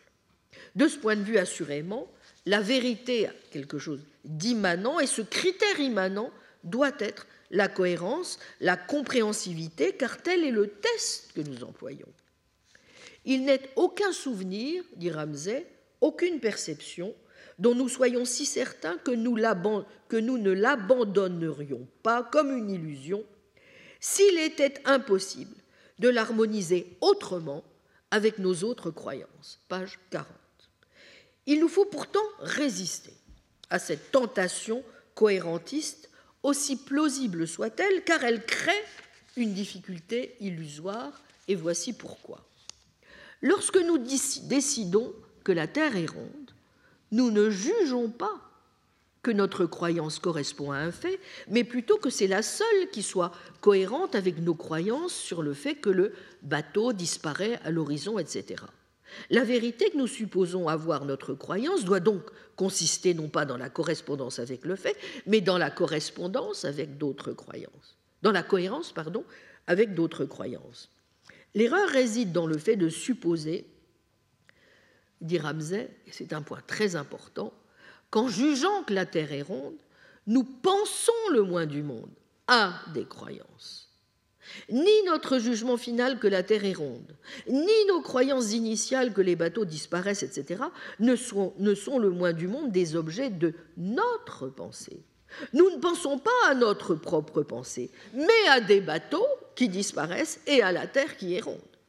Si la cohérence intervient aucunement dans notre pensée, c'est la cohérence de la réalité, pas la cohérence de nos croyances. On choose, page 40-41. Supposons que la question se pose de savoir si deux régiments de soldats que j'ai vus ou dont j'ai entendu parler dans un livre ont des uniformes de la même couleur et que je pense les uniformes des nordistes sont rouges et les uniformes des sudistes sont rouges, si bien qu'ils ont la même couleur. Alors la relation que j'affirme en concluant ainsi est une relation entre les couleurs réelles ou les uniformes réels et non entre mes opinions à leur égard. Ma conclusion se fonde sans aucun doute sur mes opinions quant à la couleur de chacun. Mais elle énonce une relation que je crois valoir non pas entre mes opinions, du moins pas simplement entre elles, mais entre les couleurs réelles. Untruth, page 39. Mais vous voyez, il y a encore une autre limite dans l'approche cohérentiste de la vérité qui tient à son caractère holistique. Les cohérentistes concluent souvent de leur position qu'il est impossible d'attacher une signification intrinsèque à une phrase singulière telle que César a franchi le Rubicon, parce qu'elle serait indissociable de tout le système holistique et du contexte dans lesquels on doit tenir compte de la vie de César, du déclin de la République romaine, etc. Mais il est évident que César a franchi le Rubicon, rétorque Gramsay, n'est pas toute la vérité sur cet événement. Mais je ne vois pas en quoi cela tendrait, en quoi que ce soit à montrer, que cela ne fait pas partie de toute la vérité. Du fait qu'il était à la tête de son armée, n'était-il pas César? Qu'il ait été conduit à traverser par les motifs de l'ambition, l'a-t-il en quoi que ce soit empêché de traverser? Lorsque nous disons simplement qu'il a traversé, Nous ne particularisons pas le lieu, le moment et la provenance des motifs, mais nous ne nions pas qu'il doit avoir traversé un certain endroit, à un certain moment, et pour des raisons bien précises. Du fait que nous l'appelons simplement un homme et ne disons rien de plus sur lui, nous ne voulons pas dire qu'il s'agit d'un homme dans l'abstrait, sans partie corporelle ni passion. Si je demandais à, quelqu'un s'il y a un chien dans la maison, serait-il pour lui raisonnable de répondre non, il n'y a pas un chien abstrait, il n'y a qu'un caniche On Truth, page 30, voyez aussi page 95-96. Comment, dans ces conditions, vous le voyez, étant donné les limites évidentes que présente le concept de cohérence, pourrait-on ne pas être tenté de se rabattre sur l'idée, au fond, que lorsqu'on dit que les opinions des gens sont vraies ou fausses, ben, on veut dire tout simplement qu'elles correspondent ou ne correspondent pas aux faits? C'est d'ailleurs la raison pour laquelle, même si naturellement nous exigeons que notre système de croyance soit cohérent et contienne le maximum possible de choses que nous croyons instinctivement, nous ne considérions pas comme plausible un système historique, aussi cohérent soit-il, qui, comme le dit Ramsay, contredirait tous nos souvenirs et prétendrait que la mémoire est une faculté illusoire. Les croyances d'un homme atteint du délire paranoïaque de la persécution peuvent rivaliser en cohérence avec celles de bien des hommes saints d'esprit. Ce n'est pas cela qui les rend vrais. On page 94.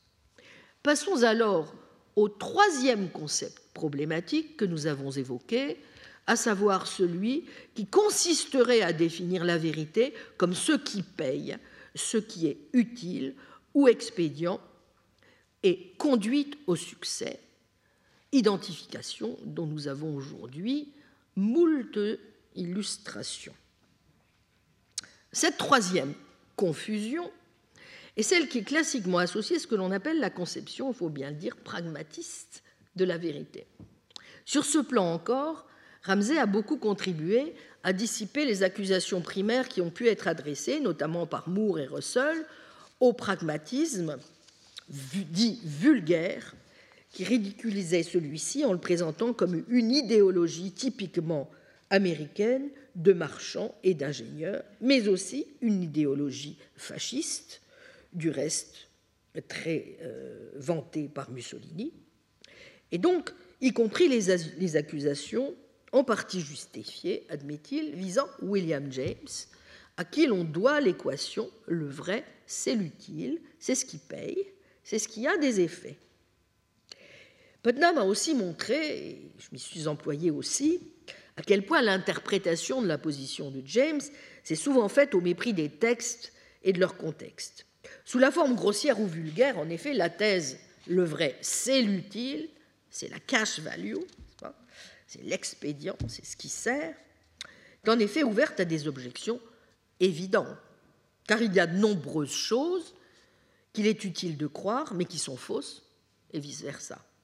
Il y a aussi bien des cas où l'ignorance, la crédulité, voire la stupidité se réveillent plus payantes que la connaissance et que l'intelligence. Nous ne le savons que trop.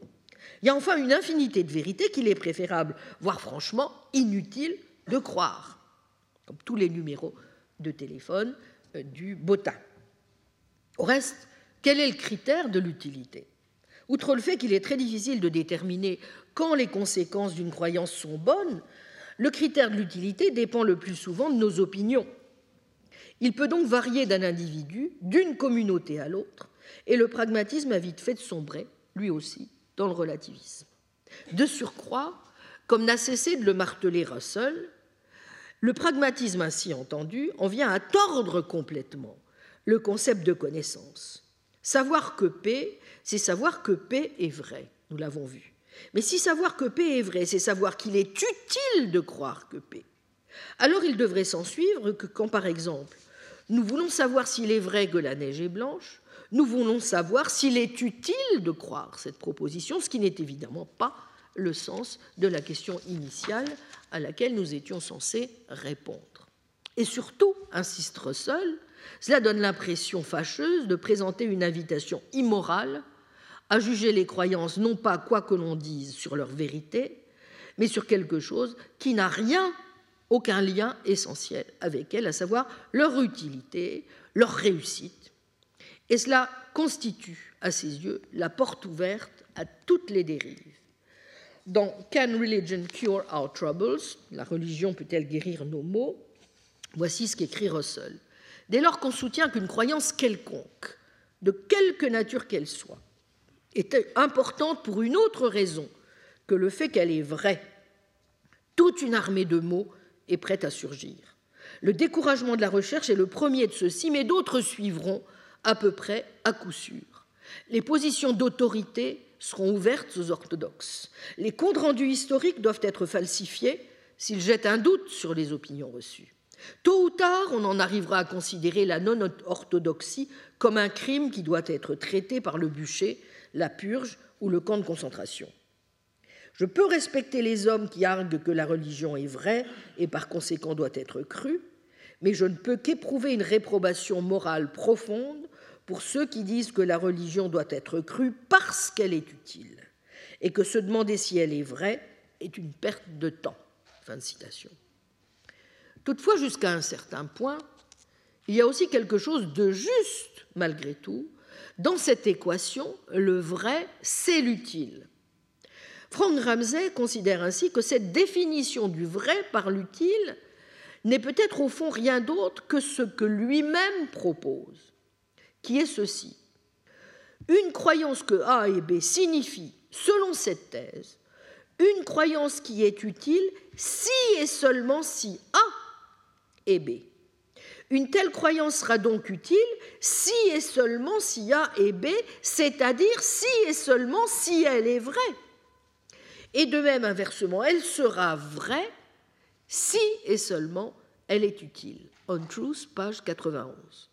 Quels que soient les efforts prodigués, toutefois, pour le sauver, il n'est pas sûr que William James ait toujours appliqué correctement cette thèse, notamment aux croyances religieuses, comme la croyance en l'enfer, car il a inclus, comme l'observe Ramsay, dans les conditions de la croyance, en celui-ci, l'ensemble de ses conséquences, directes et indirectes, et fait dépendre la vérité de cette croyance, non pas de la question de savoir si l'enfer existe réellement, mais de quelque chose de tout à fait différent. Page 92.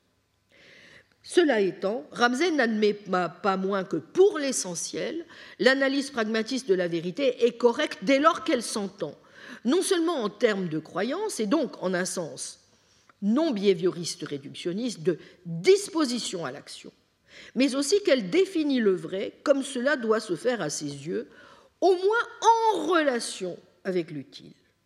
Une croyance étant une disposition à agir utile si et seulement si la croyance est vraie. En d'autres termes, vous voyez que ce n'est pas l'équivalence jamesienne, P est vrai si et seulement si P est utile, et P est utile si et seulement si P. Comme j'essaierai de le montrer lorsque nous passerons à la phase positive de l'examen, on peut aussi s'appuyer sur d'autres idées empruntées en particulier à Peirce, pour qui il existe un lien intime entre, ou en tout cas on doit s'efforcer de le préserver, entre la vérité, la croyance et nos dispositions à l'action, pour conforter une approche de ce genre.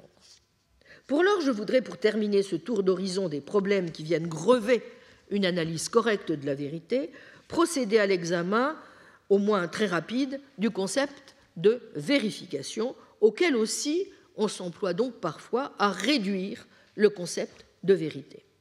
Ce sont surtout les positivistes logiques du cercle de Vienne, comme vous le savez, qui ont soutenu l'idée que le vrai se résume aux conditions fournies par l'expérience de vérifier le contenu de nos énoncés. Mais les pragmatistes sont aussi associés, et non pas à tort, au vérificationnisme, même si pour leur part, ce vérificationnisme se présente d'abord comme étant davantage ancré sur la signification. Le sens de nos énoncés, dit en effet la maxime pragmatiste formulée en 1878 par Peirce, sur laquelle je ne puis aujourd'hui m'étendre, c'est la possibilité de leur vérification par l'expérience au moins possible. Les positivistes viennois adoptent souvent en fait les deux théories qu'il n'est pas facile de distinguer, et nous le verrons, au moins un pragmatiste, John Dewey, soutient que la vérité, c'est bien la vérifiabilité ou ce qu'il appelle l'assertabilité garantie. En tout cas, pragmatisme et vérificationnisme se présentent tous deux bel et bien comme des théories épistémiques de la vérité, au sens où ils rattachent le concept aux, notions et d'assertion et de critères d'assertion. Si je n'entre pas pour le moment dans le détail euh, des différences des positions, on peut aussi dire qu'il s'oriente davantage vers un antiréalisme, au moins au sens où il ne pense pas que la vérité puisse être totalement indépendante de nos croyances. Malheureusement, ces théories, qu'elles émanent des positivistes ou des pragmatistes, se heurtent à des objections qui sont bien connues et que je vais évoquer très rapidement.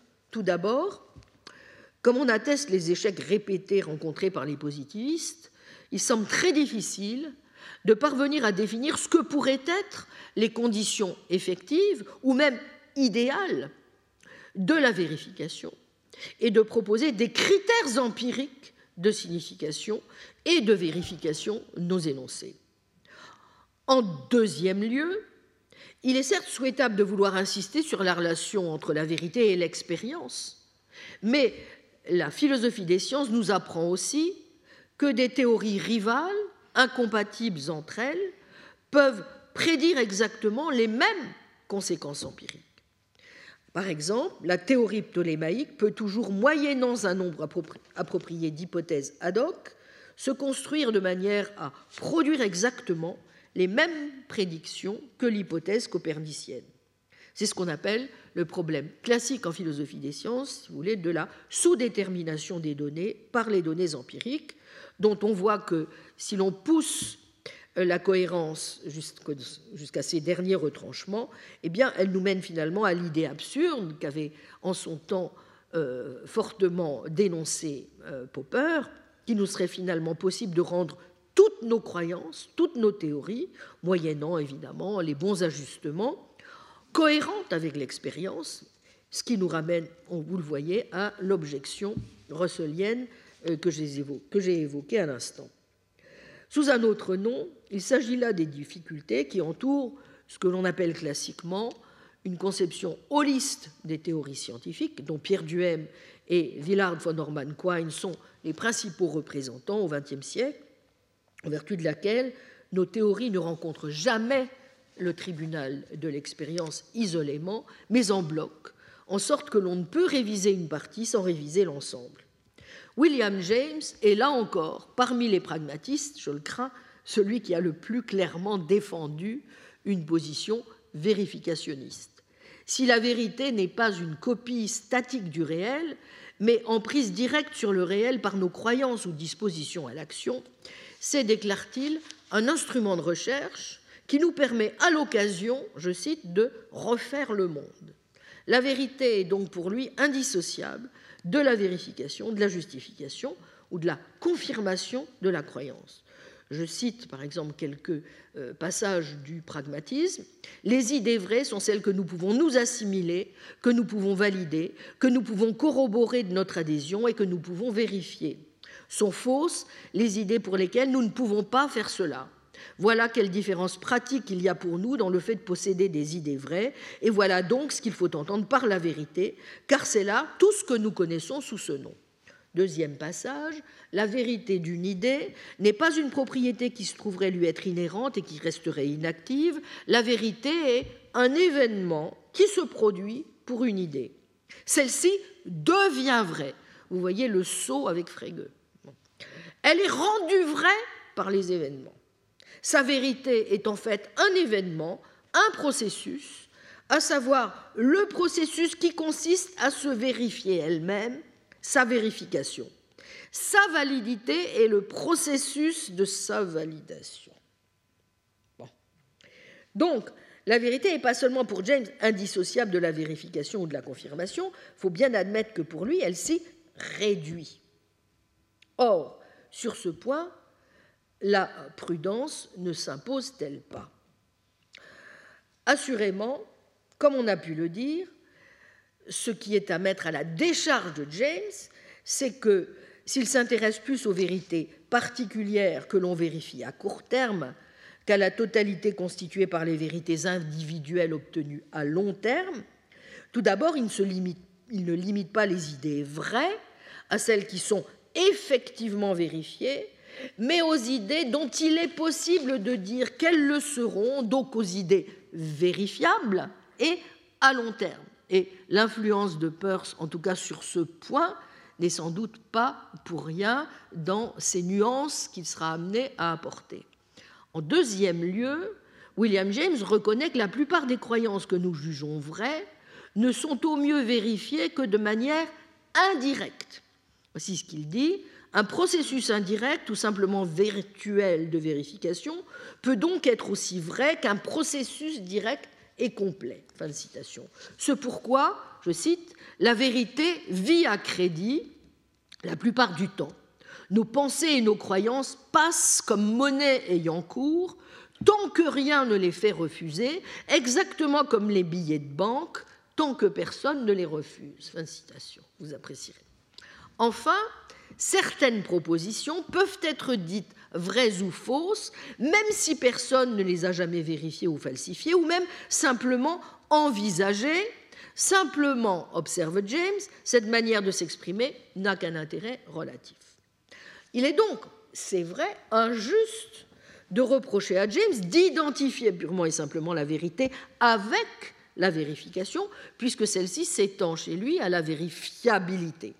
Sans doute, cette dernière notion est-elle aussi problématique et ses conditions effectives malaisées à définir, comme en ont fait l'expérience, je viens de le faire observer, les positivistes logiques, s'agissant par exemple des énoncés mathématiques indécidables ou des énoncés dispositionnels. Mais au moins James n'est donc pas autant qu'on le dit parfois sous le coup des objections dévastatrices de Moore et de Russell. On pourrait dire que s'il tient bien le vrai pour le vérifiable, c'est le plus souvent en le rattachant à une théorie vérificationniste de la signification. La signification d'une proposition et sa conformité avec l'expérience possible ou sa vérification, y compris idéale, et c'est du reste ce qui confère à la signification une indétermination irréductible. Il n'empêche, les difficultés qu'éprouve James à essayer de remplacer vérifiable par vérité le conduisent aussi à soutenir, et les, passages que je viens de vous lire euh, le disent suffisamment clairement, n'est-ce pas, que la vérité est un, je cite, processus en développement que rejoignent les vérités individuelles une fois qu'elles sont vérifiées, et dès lors il échappe difficilement à l'objection selon laquelle si une croyance n'est vraie que dans le cas où elle est vérifiable, alors toutes ces vérités individuelles sont vraies avant d'avoir été vérifiées, ce qu'il dit manifestement. Voyez The Meaning of Truth, page 121. Or, si la vérité consiste toujours dans les mêmes vérités, elle ne s'accroît pas donc vous voyez, il y a bien au moins chez lui une tension réelle entre deux thèses. Première thèse, l'idée que la vérité doit s'entendre comme un accord avec une réalité qui est indépendante de nous. Deuxième thèse, l'idée que la vérité est quelque chose que nous faisons. En vertu de la première thèse, la vérité est découverte. Dès qu'on découvre qu'un jugement est vrai, il l'a toujours été. Donc, très frégéen, en un sens, n'est-ce pas? Mais en vertu de la deuxième thèse, bien entendu, la vérité est créée. Des jugements qui n'étaient pas vrais auparavant le deviennent. Or, ce sont là, avouez-le, de prime abord, deux thèses contradictoires. Et Peirce, faisant allusion à la deuxième thèse, ne s'est pas privé de dénoncer ce qu'il a appelé la thèse de la mutabilité du vrai, de son cher ami pragmatiste Willy. Il est selon moi dommage, écrit Peirce, que James accepte une philosophie si empreinte de vie qu'elle en devient infectée de semences mortelles avec des notions telles que celles de la mutabilité de la vérité. Bien, comme les approches correspondantistes et cohérentistes, les approches en termes d'utilité ou de vérification semble donc bien avoir du mal, vous voyez, à éviter des problèmes majeurs. Est-ce à dire que nous n'ayons alors d'autre choix que celui-ci? Soit nous employer à chercher une voie autre, moins substantielle en quelque sorte, comme tentent à nous le proposer certains déflationnistes ou partisans d'une approche minimaliste de la vérité, soit renoncer une fois pour toutes à nous intéresser à la question et à admettre de surcroît qu'appliquer au domaine politique, c'est une perspective de type rawlsien ou kelsénien qui est la plus appropriée. Non seulement il me semble à ce stade prématuré de conclure, mais plus encore j'espère avoir montré, en insistant sur la première confusion, celle si courante que nous faisons entre ce qui est vrai et ce que nous tenons pour vrai, que c'est précisément cette confusion qui est à l'œuvre dans la position que défend Kelsen à la fin de La démocratie, sa nature, sa valeur. Car ce n'est pas la vérité en tant que telle qui est absolutiste, bien entendu.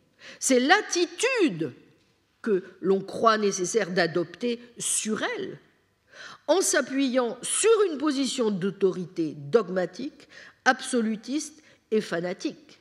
C'est cette attitude qui est problématique, et c'est cette attitude qui consiste à réduire le vrai à la certitude absolue que l'on croit pouvoir entretenir à son sujet. Mais comme nous le verrons, c'est justement une position de ce genre qui est en parfaite contradiction avec ce que l'on vise lorsque l'on vise la vérité et qu'on la tient pour une valeur suprême en démocratie. Ainsi que l'avait parfaitement compris Russell, comme l'a montré Bouvresse dans son beau texte Bertrand Russell, La science, la démocratie et la poursuite de la vérité. Russell considère en effet, et c'est par là que je voudrais terminer, que ce n'est pas par l'illusion, je le cite, aussi élevée qu'elle puisse être, que l'humanité peut prospérer, mais seulement par le courage et la constance dans la poursuite de la vérité. Ce pourquoi, ajoute-t-il, je ne peux pas croire, et je dis cela avec toute l'insistance dont je suis capable, qu'il puisse y avoir une quelconque bonne excuse pour refuser d'affronter les éléments de preuve qui parlent en faveur d'une chose non désirée. Mais prend-il soin de préciser une telle poursuite ne peut se faire sans une certaine dose de scepticisme, en effet, la tâche principale de la philosophie devant être de nous apprendre à vivre sans certitude absolue. Ce que pensait-il Nous pouvons faire à un degré souvent bien plus élevé qu'on ne le croit généralement. Car ce n'est pas le scepticisme, mais le dogmatisme, que fustige lui aussi à juste titre, assurément, Kelsen, ou plus précisément les détenteurs de certitudes dogmatiques, qui paraît à Russell le pire des dangers. Voici ce qu'il écrit dans Can Religion Cure Our Troubles Je ne crois pas qu'un déclin de la croyance dogmatique puisse faire autre chose que du bien. J'admets tout à fait que les nouveaux systèmes de dogmes, comme ceux des nazis et des communistes, sont encore pires que les anciens systèmes. Mais ils n'auraient jamais pu acquérir une emprise sur les esprits des hommes si des habitudes dogmatiques orthodoxes n'avaient pas été instillées dans la jeunesse. Mais voilà, refuser le dogmatisme, ce n'est pas du tout fuir la vérité, c'est même tout le contraire. C'est affirmer, je cite, qu'il n'est pas souhaitable de croire une proposition s'il n'y a pas de raison d'aucune sorte de supposer qu'elle est vraie, et que l'on doit constamment appliquer ce principe selon lequel, je cite, on doit s'efforcer de ne croire autant que possible que des choses vraies, ou qui du moins ont des chances raisonnables d'être vraies. Ce qui suppose d'abord qu'une recherche de la vérité se distingue rigoureusement, en effet, de celle de l'utilité, de l'efficacité ou de l'agrément, mais aussi que la science est à cet égard bien souvent, de toutes les activités intellectuelles qui prétendent à la connaissance, celle qui a le moins peur du genre de vérité qu'elle est susceptible de découvrir et qui est la moins susceptible de céder à l'illusion que la vérité doit correspondre à nos aspirations et à nos attentes. Ce qui ne signifie pas du tout, aux yeux de Russell, que la science serait le dernier mot en tout, car rien n'autorise à penser que l'accroissement de connaissance s'accompagne automatiquement d'un accroissement en sagesse. J'entends par sagesse, écrit Russell, une conception correcte des fins de la vie. C'est une chose que la science en elle-même ne fournit pas. L'accroissement de la science par lui-même, en conséquence, n'est pas suffisant pour garantir un progrès authentique quelconque, bien qu'il fournisse un des ingrédients que requiert le progrès. Ce qui veut donc dire incidemment que pour lui, je cite, le mystique, l'amoureux et le poète sont également des chercheurs de connaissances, mais peut-être pas des chercheurs dont les efforts sont couronnés de beaucoup de succès, mais des chercheurs néanmoins dignes de respect pour cette raison. Autrement dit, le fait que la science a apparemment mieux réussi dans sa recherche de vérité sur lesquelles tout le monde est prêt à s'accorder, ne l'autorise en rien à mépriser les autres façons de chercher la vérité. Simplement, comme y a insisté Jacques Bouvresse, je le cite, pour ce qui concerne le danger principal, qui est aux yeux de Russell celui du dogmatisme, il lui semble au total être nettement moins grand dans le cas de disciplines comme les mathématiques ou la physique que dans le cas des sciences dites molles ou des disciplines littéraires en général, sans que l'on ait besoin, pour expliquer cela bien entendu, de supposer que les mathématiciens et les physiciens sont intrinsèquement plus vertueux que les historiens ou les philosophes. Plus le dogmatisme est naturel et même de rigueur dans une discipline intellectuelle, comme c'est le cas par exemple dans la théologie, plus sa valeur éducative est du point de vue de Russell réduite et son emprise sur les esprits dangereuse. On en connaît les conséquences politiques désastreuses. Quand c'est la méthode de l'autorité qui est adoptée, et j'y reviendrai en parlant aussi la prochaine fois de Peirce, comme étant la méthode appropriée à la production de croyances vraies. Les dissidents sont traités comme des insoumis et punis en conséquence. Je cite ce passage. Parmi les défenseurs de l'orthodoxie, s'appuient entièrement sur la tradition. Parfois, les défenseurs de l'orthodoxie s'appuient entièrement sur la tradition. Mais dans la plupart des cas, il y a un livre sacré avec lequel il est impie d'être en désaccord. Dans les pays chrétiens, des hommes ont été brûlés pour avoir mis en question l'interprétation officielle de la Bible. Dans les pays musulmans, il était très imprudent de jeter un doute sur une partie quelconque du Coran. Dans la Russie moderne, vous risquez la liquidation si vous êtes en désaccord avec Marx ou Engels, tels qu'ils sont exposés par le Kremlin. Dans tous les cas de cette sorte, le gouvernement soutient une collection de dogmes et répand la croyance en eux, non par l'argumentation ou par le recours à des preuves, mais en protégeant la jeunesse contre le contact avec les opinions diverses, en censurant la littérature et en punissant généralement de mort des hérétiques comme ceux qui ont malgré tout la témérité de proclamer leurs conceptions adverses. En règle générale, sous un tel système, le gouvernement ayant l'habitude de l'autorité devient progressivement de plus en plus tyrannique, jusqu'au moment où, pour finir, il est amené à la destruction par une révolution violente. Or, si l'on peut montrer à l'inverse l'existence d'un lien indissociable entre la vérité et la démocratie, c'est aux yeux de Russell pour la raison suivante. Je cite Depuis l'époque de la Grèce ancienne, il y a toujours eu deux conceptions concernant la façon de produire des croyances vraies et deux conceptions correspondantes concernant la meilleure forme de gouvernement. Bien que ces deux controverses liées entre elles aient existé pendant plus de mille ans, elles sont aussi vigoureuses à l'époque actuelle que dans n'importe quelle période précédente. Les deux façons de produire ce que l'on estime être des croyances vraies peuvent être distinguées comme le mode de l'autorité et le mode de la discussion et de la recherche. De la même façon, les deux formes de gouvernement sont celles de l'autorité et celles de la discussion et de la décision à la majorité. Que l'autorité soit celle d'un texte considéré comme sacré, d'un parti, d'un chef ou de quelque autre instance que ce soit, ne change rien sur le fond à cette différence cruciale. En d'autres termes, vous le voyez, pour les mêmes raisons exactement que Kelsen, mais en tirant la conclusion exactement inverse, Russell considère que la connexion entre science et démocratie est plus étroite qu'on ne le pense parfois, parce qu'il y a pour elles deux l'insistance sur la discussion libre par opposition à l'autorité. Il y a donc un lien entre elles parce que le tempérament qui est requis pour faire, de la démocratie un succès, dit-il, est dans la vie pratique exactement ce que le tempérament scientifique est dans la vie intellectuelle. C'est une demeure qui se situe à mi-chemin entre scepticisme et dogmatisme. La vérité ne peut pas être complètement atteinte et elle n'est pas non plus complètement impossible atteindre. Elle peut être atteinte seulement à un certain degré et cela uniquement avec difficulté. Autrement dit, et l'on voit bien ici la confusion que commet Kelsen. Ce qui est en cause, ce n'est pas la vérité des croyances comme telles, c'est l'attitude que l'on adopte face à nos croyances. En d'autres termes, c'est parce que l'incertitude et le doute sont les compagnons naturels de celui qui est lancé à la poursuite de la vérité qu'il y a un lien étroit entre la tournure d'esprit rationaliste ou scientifique, nécessairement sensible à l'expérience comme aux raisons et aux arguments d'une part, et la démocratie d'autre part. Ce pourquoi, comme Russell l'écrit dans Politics and Philosophy, la seule philosophie qui fournisse une justification philosophique de la démocratie et qui s'accorde avec la démocratie dans son tempérament intellectuel est l'empirisme.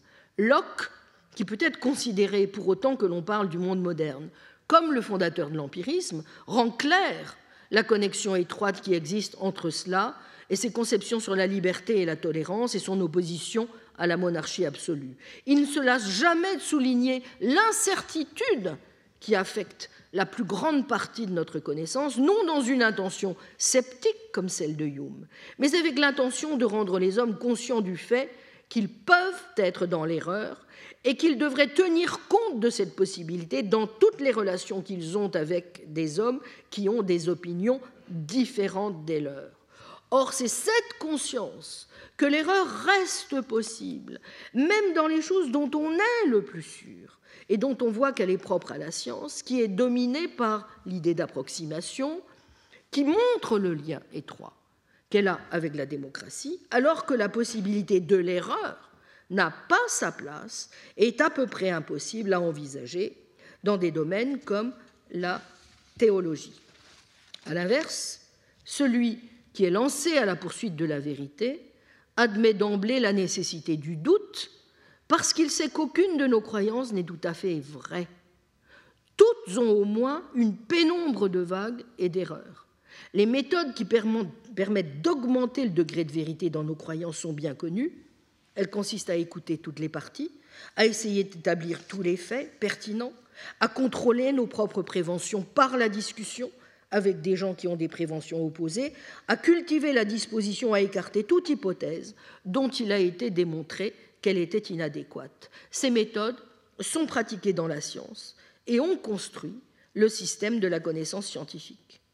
Tout homme de science dont la façon de voir est véritablement scientifique est prêt à admettre que ce qui passe pour une connaissance, au moment considéré, exigera sûrement d'être corrigé avec le progrès de la découverte. Néanmoins, il est suffisamment proche de la vérité pour servir un bon nombre de buts pratiques, mais pas tous. Dans la science, qui est la seule où on peut trouver une chose qui s'approche de la connaissance authentique, l'attitude des hommes est expérimentale et remplie de doutes. Dans la religion et la politique, au contraire, bien que l'on n'y trouve jusqu'à présent rien qui approche la connaissance scientifique, tout le monde considère comme étant de rigueur d'avoir une opinion dogmatique que l'on doit soutenir en infligeant la privation de nourriture, la prison et la guerre, et protéger soigneusement de la compétition argumentative avec n'importe quelle opinion différente. Pour peu que les hommes puissent être amenés à une disposition d'esprit qui ferait l'essai d'une attitude agnostique sur ces sujets, les neuf dixièmes des mots du monde moderne seraient guéris. En d'autres termes, le pire danger dans une société qui est encore mue par des principes démocratiques serait celui qui se laisserait gagner par, je cite cette belle phrase de Bouvresse, le sentiment et bientôt la certitude que les désaccords et les conflits les plus importants peuvent et doivent être traités d'une façon qui, pour être sérieuse et efficace, doit commencer par exclure aussi complètement que possible de la confrontation l'intervention de la raison et de l'argumentation rationnelle. Fin de citation. Si Russell a, comme je le crois, raison, et si ce qu'il ne faut surtout, donc, ce n'est pas la volonté de croire, mais le désir de trouver, qui en est, comme il le dit, l'exact opposé, alors il nous faut non seulement affirmer avec force que la poursuite inlassable de la vérité ne doit pas être exclue de la sphère politique, mais plus encore qu'elle a un rôle capital à jouer dans la défense de nos principes, de nos valeurs et de nos idéaux démocratiques. Je vous remercie. Retrouvez tous les contenus du Collège de France sur www.colège-2-france.fr.